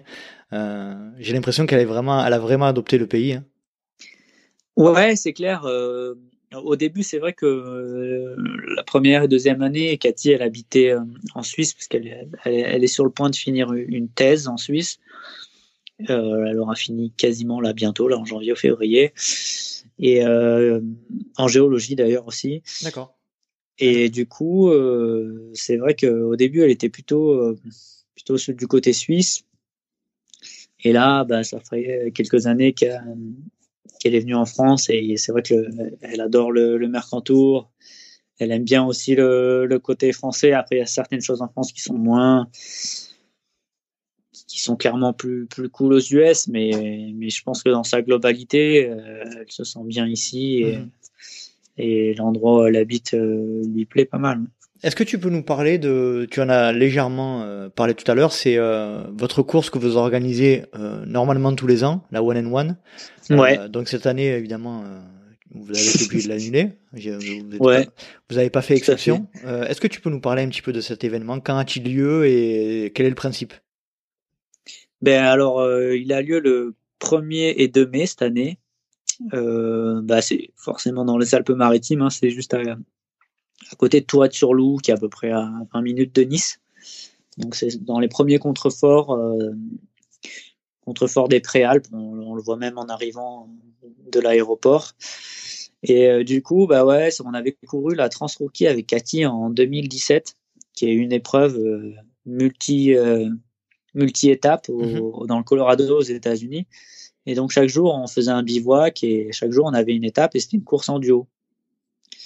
Et en rentrant, on s'est dit, c'est con, il n'y en a pas en Europe. Euh, euh, on avait deux, deux potes avec qui euh, on sentait super bien et on s'est dit, ouais, ben, on voulait créer une course quoi qu'il arrive. On s'est dit, tiens, bon, on va créer un truc qui n'existe pas en Europe parce que quand même, c'est con de recréer toujours un truc qui existe. Mhm. Et du coup, on s'est dit, bah tiens, on va créer ce concept de bivouac, mais on va y ajouter bah, le petit côté technique.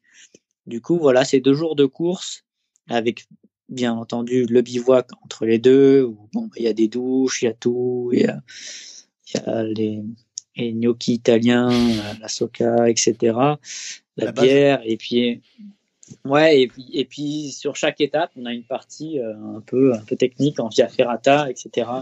équipée par des guides. Du coup, voilà, on a fait cette étape en, en deux jours avec une nuit en bivouac et avec euh, des côtés un petit peu techniques comme on aime bien pratiquer en trail. Et voilà, je pense que le concept a plu la première année parce que on a été rapidement complet. Bon, l'an dernier, ça, ça devait bien se profiler. Bon, puis il y a eu le comment s'appelle le, le truc là. Le truc, là euh, Et, et du coup, cette année, bon ben voilà, on va relancer des inscriptions. Ouais, il faut pas que je le dise, mais très bientôt là, dans les jours qui, dans les jours qui viennent. Et euh, et du coup, voilà, premier, deuxième, premier 2 mai, même concept. Et puis voilà, quelques quelques nouveautés. Et voilà, ben, on espère que ça que ça aura lieu.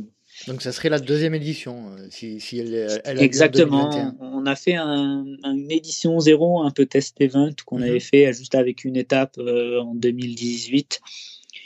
Du coup, 2019, on a fait la première édition. L'an dernier, bah, pas d'édition. Et cette année, voilà. euh, euh, donc, euh, ouais, on, repart pour, euh, pour une prochaine édition, le 1 et 2 mai cette fois-ci. D'accord. Eh ben, écoute, tu, on, on suivra attentivement euh, sur, sur les réseaux euh, le début des inscriptions. Euh, Cool, ça marche. et, euh, et, on regardera ça attentivement. Euh, Est-ce que tu peux nous parler euh, de ta relation et de votre relation avec le, le partenaire euh, On Running?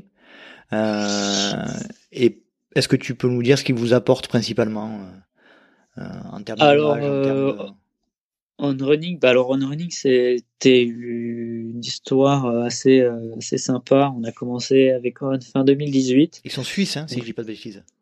Oui, tout à fait, tout à fait.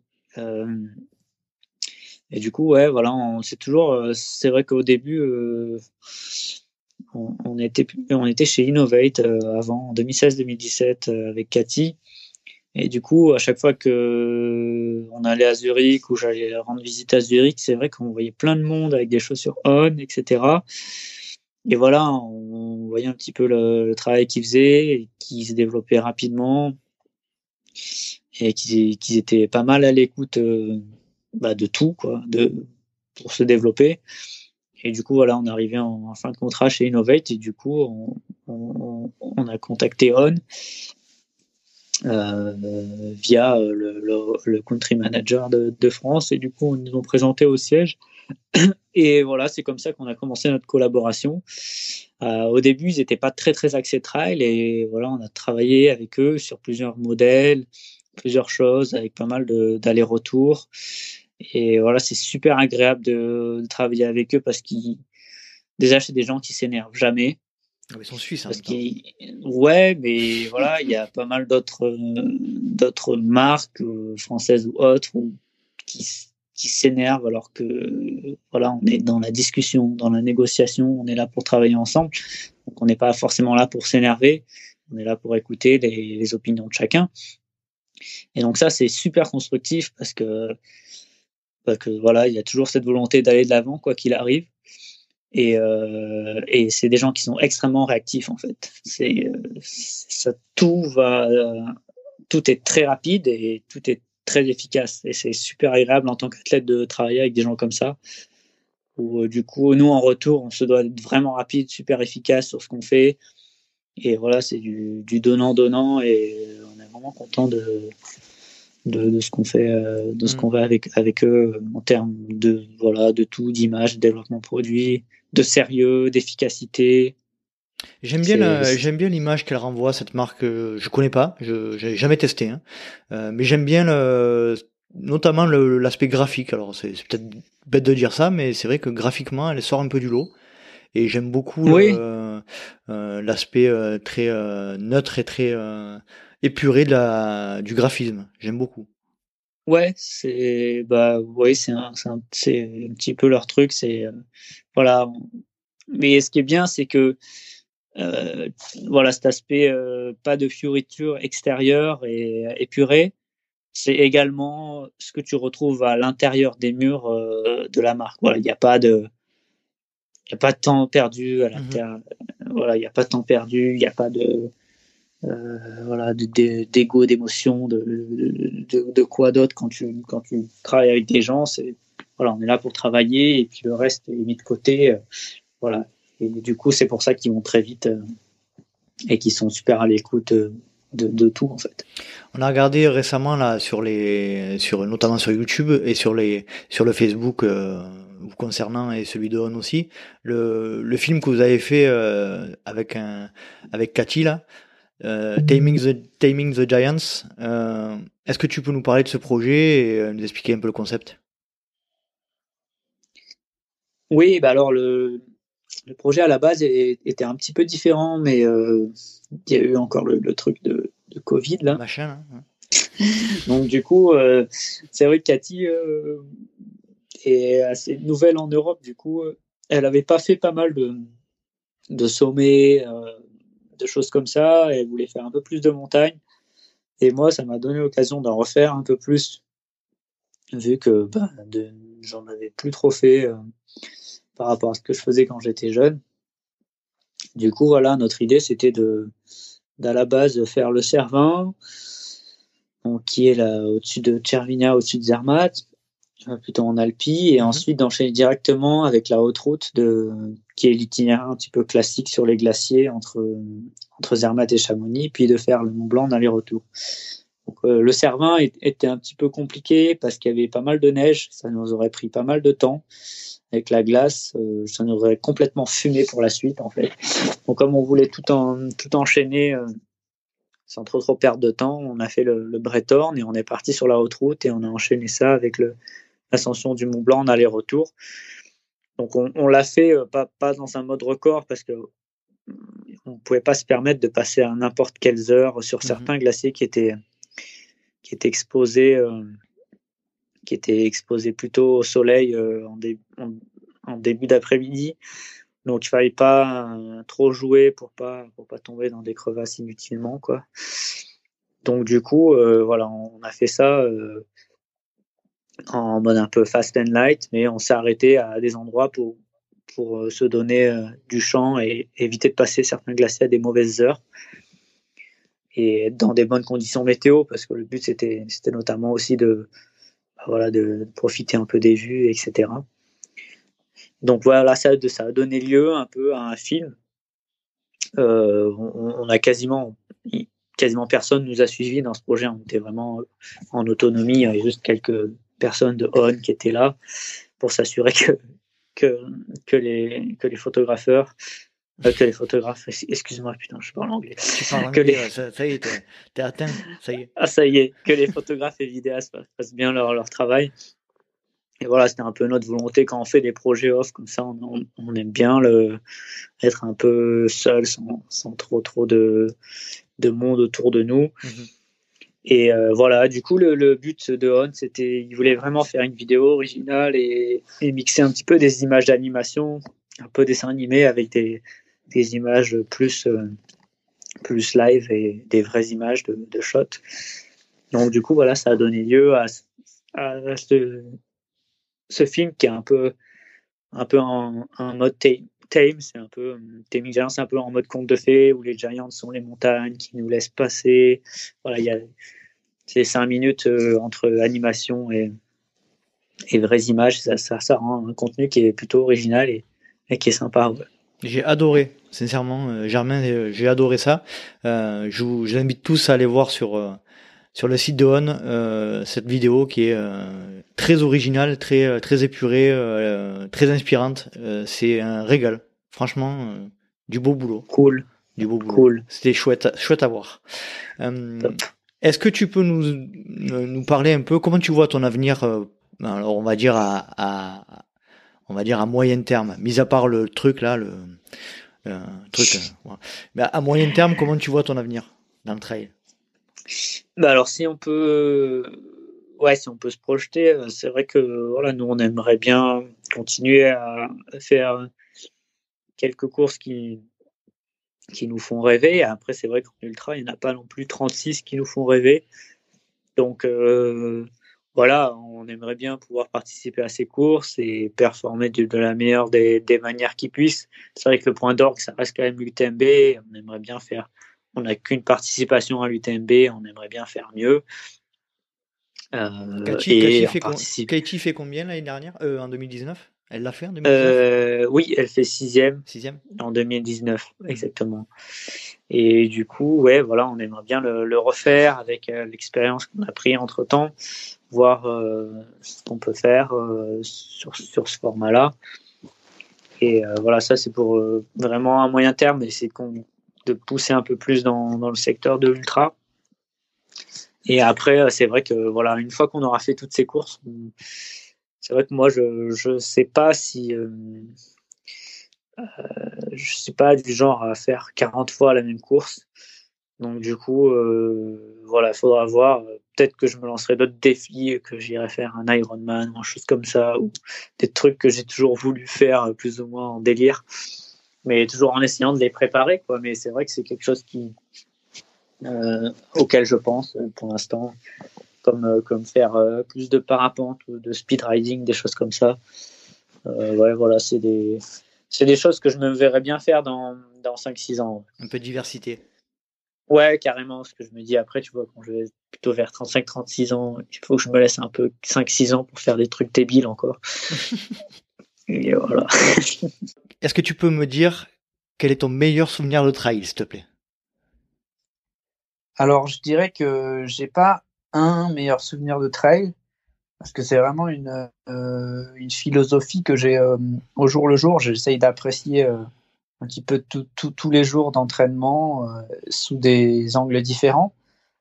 On va dire que j'apprécie et beaucoup plus l'entraînement à la course, en fait, tout le chemin qui me mène à la course. Mmh et c'est l'ensemble de mes meilleurs souvenirs, c'est tous ces jours-là et d'entraînement.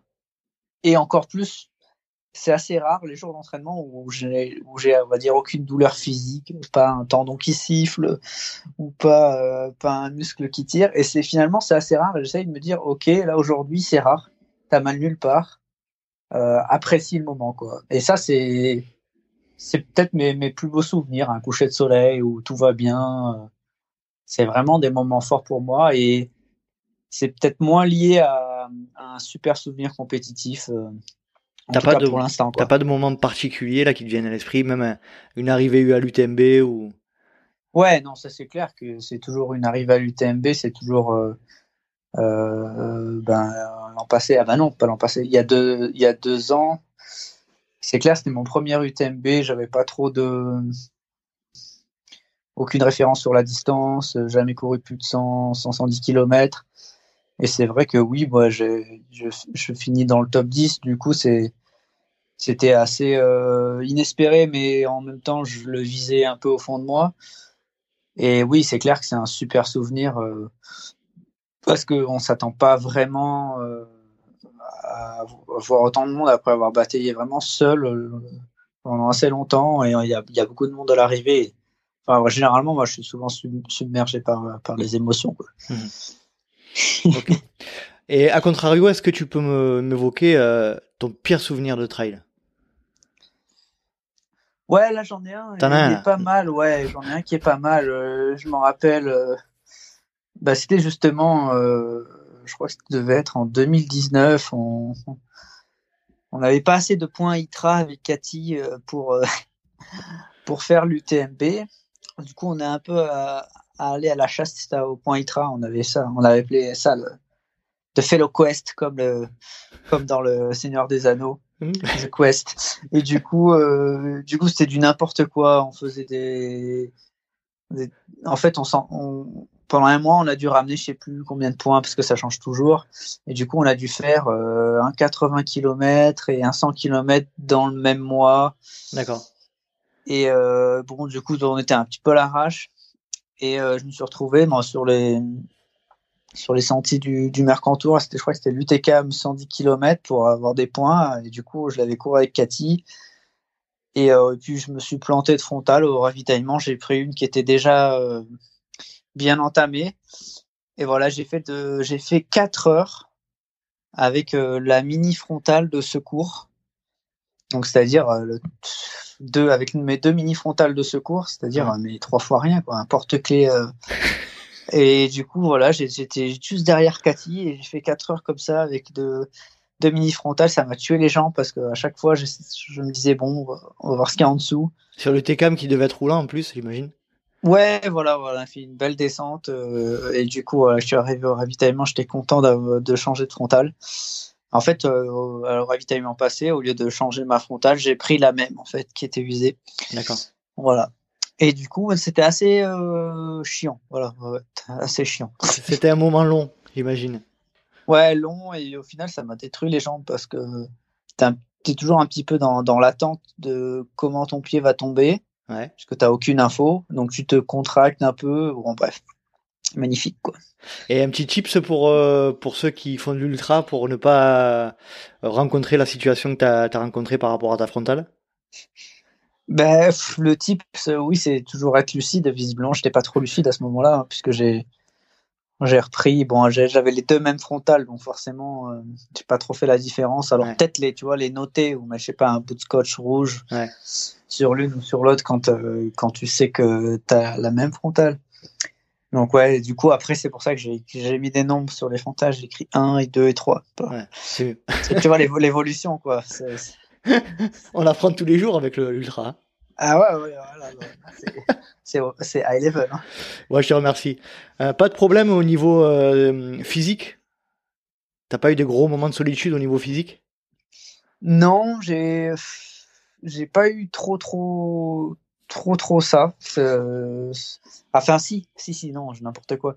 Si si, j'ai tenté une diagonale des fous euh, en 2018, je crois.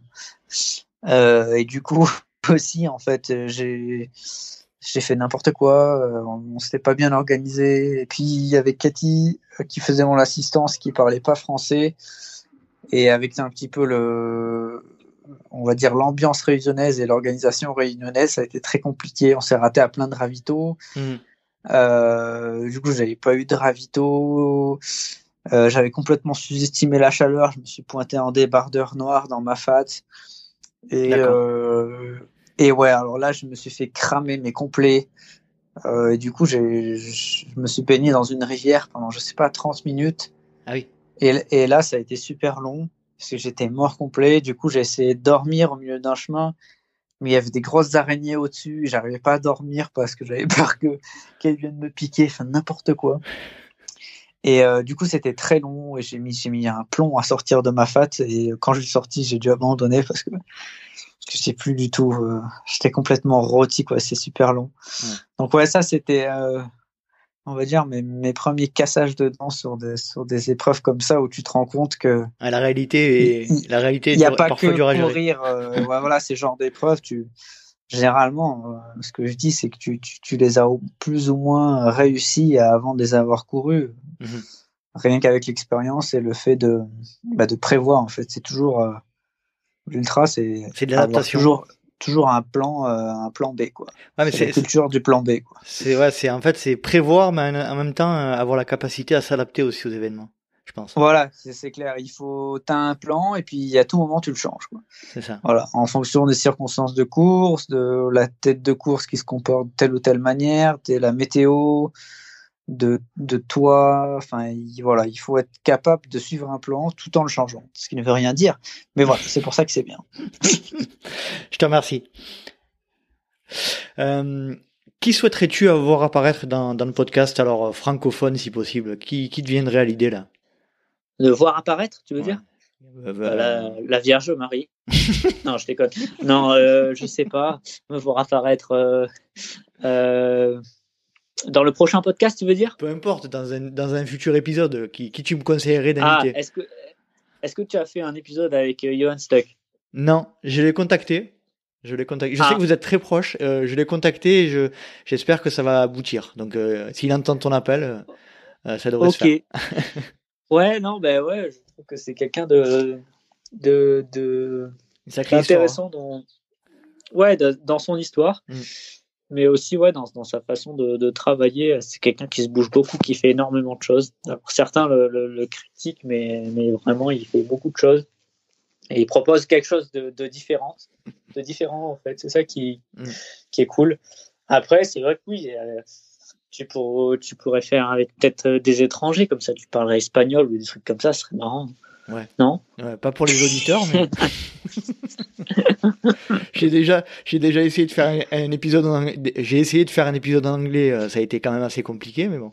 Euh, non, non, mais je, je, je, prends note de ta proposition. J'ai euh, petite info, j'ai euh, commencé à prendre contact avec Julien Jorot donc par rapport à, à ton oh, épisode. Donc normalement, ça devrait se faire aussi dans les dans les prochains mois qui arrivent. Là. Cool. Voilà. ça, c'est une bonne nouvelle. Mais bon, ça, tu l'écouteras pas parce que tu le connais par cœur, Julien. Donc. Ouais, ben si, je l'écouterai quand même pour voir s'il dit des conneries. Parce que quand même, il faut quoi. Euh, on arrive tranquillement vers la fin de, de, notre entretien. Tu as un dernier sujet à évoquer ou un message à faire passer? Euh, Un message à faire passer. Oui, fermez bien le, le portail une fois que vous êtes passé. non, non, je sais pas. Non, j'ai vraiment rien à faire passer. T'as rien à faire passer. Euh, un message à faire passer, ça fait très spirituel. C'est vrai. Hein. C'est vrai. Non, non, ben non, j'ai vraiment. Train harder. Ouais, tu sais, on pourrait. Ouais. No pain, no gain. Ouais, le truc nul. Euh, et surtout, n'oubliez pas que sans plaisir, il euh, n'y a pas d'entraînement. Ça veut rien dire. Ok, ouais, c'est bien. Mais ouais, non, j'ai pas de message débile comme ça à faire passer. Euh, mais le un dernier mot pour la fin, je dirais dentifrice, un truc comme ça. J'en sais rien. Non, je sais pas. Moi, voilà, qu'est-ce que tu me fais chier là? On va finir comme, comme l'entrée là. Arrête, arrête avec tes questions de merde là. Ça suffit. Hein. On n'a pas fini, Germain, attention. On n'a pas fini. Ah, pardon. Il reste encore la, la, meilleure partie. Donc, déjà, où Ah. est-ce qu'on peut te suivre sur les réseaux sociaux? Donc tu vas encore me dire une, une connerie. Allez, je t'écoute. Ben, justement, euh, sur les réseaux sociaux. Voilà, merci. Voilà, exactement. Et on va terminer par les questions rapides. Alors, le principe est simple. Ah, Il faut des- dégainer. Voilà, il faut dégainer, mais il faut pas d'arguments. Donc des réponses courtes. Genre, c'est un mot? Non, pas un mot, enfin une phrase au plus. Pas, pas d'argument, quoi. Ok. Ok T'es prêt, t'es prêt? Ouais, ouais. Attends. C'est parti. Plat favori après la course. Pizza. Boisson fa... Si, si t'avais un buzzer à côté de toi, il exploserait le truc. Ah ouais, ouais, c'est clair. Euh, boisson favorite après la course. Un Schweppes agrumes. ah ouais, c'est sûr, j'adore le Schweppes agrumes. J'aime pas- la bière après la course, il n'y a pas assez de sucre, sinon moi je décède, il faut, il faut, il faut que je prenne du sucre directement après la course. Ouais. Gel, bar, les deux ou aucun des deux? Ah, je mange pas moi dans la course. Tu manges pas? Non, euh, je suis plutôt semi-liquide. Ah. Aucun des deux, tu vois, je suis au milieu. Compote. tu vois. Ouais, voilà, des genres des trucs comme ça, tu vois. T'es plutôt Un fait peu de bar, un Ouais, peu de semi-liquide. Non, mais pas de gel par contre. d'accord. Parce que gel, après, ça me met en PLS. Ou surtout un peu vers la fin, quand je suis mort. Mais pas au début. en cas. Merci pour la réponse. Fait ou... très- fait maison ou industriel Euh, fait maison. Euh, Tu préfères la grosse rafale de vent ou la grosse averse de pluie La grosse averse de pluie. Le- Les racines ou le verglas Et racine. Tu préfères courir de nuit ou de jour De nuit. Tu préfères l'hiver ou l'été L'automne. Merci. Le matin, le midi ou le soir Hein, Le soir. Pour courir, hein, toujours. Le soir. Pour courir? Ouais. Ouais, le soir. Bah Tu tu es- pour faire des crêpes. Putain. Tu es plutôt. Concentre-toi. un Eh oui, je sais, je sais. C'est pas évident, c'est pas évident. Je vais essayer d'arriver au bout. Tu es plutôt podcast, musique ou rien du tout? Musique. La musique dont tu ne parles à personne et dont tu n'es pas fier. Justin Bieber. Laquelle? J'écoute. J'écoute Justin Bieber. Friends. Friends. Are we still be friends? Ah, na. Ah, tu vois. Je l'écoute et Ouais. des fois ça me motive avant de courir. Non, Bon, mais- j'arrête, c'est trop long. Non, mais t'as le droit, t'as le droit. Écoute, c'est parfait. Euh, J'espère que tu pourras accéder à ma requête qui est de compléter cette, euh, ce magnifique épisode que nous venons de conclure avec un, un morceau d'accordéon que j'intégrerai, si possible. Euh, Ah ouais, mais en, en post-prod, ouais, je En peux, te, je peux te le faire. Ça serait, ça serait Mais vraiment par chouette. contre, tu, ouais, carrément, mais ça sera, je vais rentrer vers chez moi dans 10 jours. C'est pas un peu grave. trop long, non? Mais non, C'est pas grave, Ah non, ok. non, on a le temps, on a le temps. Ok. Voilà, je te remercie cool. d'avance, Germain. Ben, il y a pas de, y a pas de problème. Sera avec plaisir. Je te Mais- ferai. Qu'est-ce que tu veux que, qu'est-ce que tu Alors- veux que je te fasse d'ailleurs? Hein? Alors, euh, il y a un, fi- un film euh, dans lequel il y a l'accordéon, j'ai un trou de mémoire. Le, le fameux- D'accord. Voilà. Euh. Bah, dis-moi, je te le fais comme ça. hein. Tu me Voilà, le je, te- reviendrai vers toi. Hein Amélie Poulain, c'est pas ça? voilà, merci. Voilà, c'est ça. C'est vrai? Tu, veux ça? Putain, mais tout le monde me demande ça. Ok, ah bon, merde, bah, je putain, ça. Non, mais ça me va bien, je le connais déjà. Au moins, j'ai pas à travailler. Attends, merde. Bah, c'est cool. Je te remercie énormément, Germain. J'ai passé un agréable moment euh, bah, carrément. moi aussi, 1h30, J'ai bien euh, rigolé. à déconner. Donc c'était. Et puis en étant sérieux clair. aussi. Donc euh, merci beaucoup. C'est clair. Bah ouais, non, mais ok, bah alors je t'envoie ça. Et du coup, euh, ok, bah du coup, je t'envoie ça. Eh ben, Et c'est je chouette. te dis quoi? Ben, Je on te se dit quoi Voilà. On se dit D, la réponse D. Voilà, D, la réponse D. Bon, bah prends soin de toi et puis, Toi aussi. euh, et puis à bientôt alors. Allez, à bientôt. Merci beaucoup, Ciao, Germain. ciao. Salut. Ciao. Welcome, folks. We're live from the Mercantor.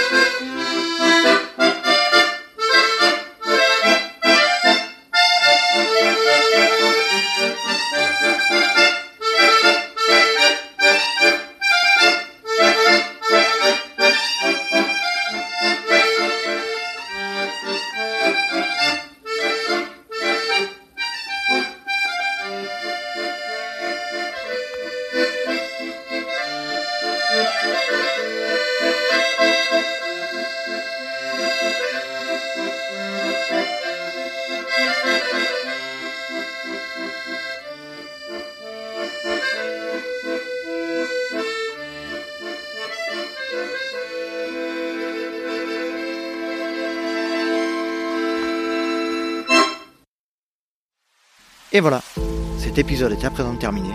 J'espère que vous avez passé un agréable moment en compagnie de notre invité et je le remercie de nouveau de s'être rendu disponible pour un épisode du LTP. Si vous souhaitez rejoindre la communauté du LTP rien de plus simple, rendez-vous sur Instagram à Let's Try le podcast, sur Facebook à Let's Try, sur YouTube à Let's Try, ou alors je vous laisse taper Let's Try le podcast sur les moteurs de recherche et vous tomberez sur mon site internet.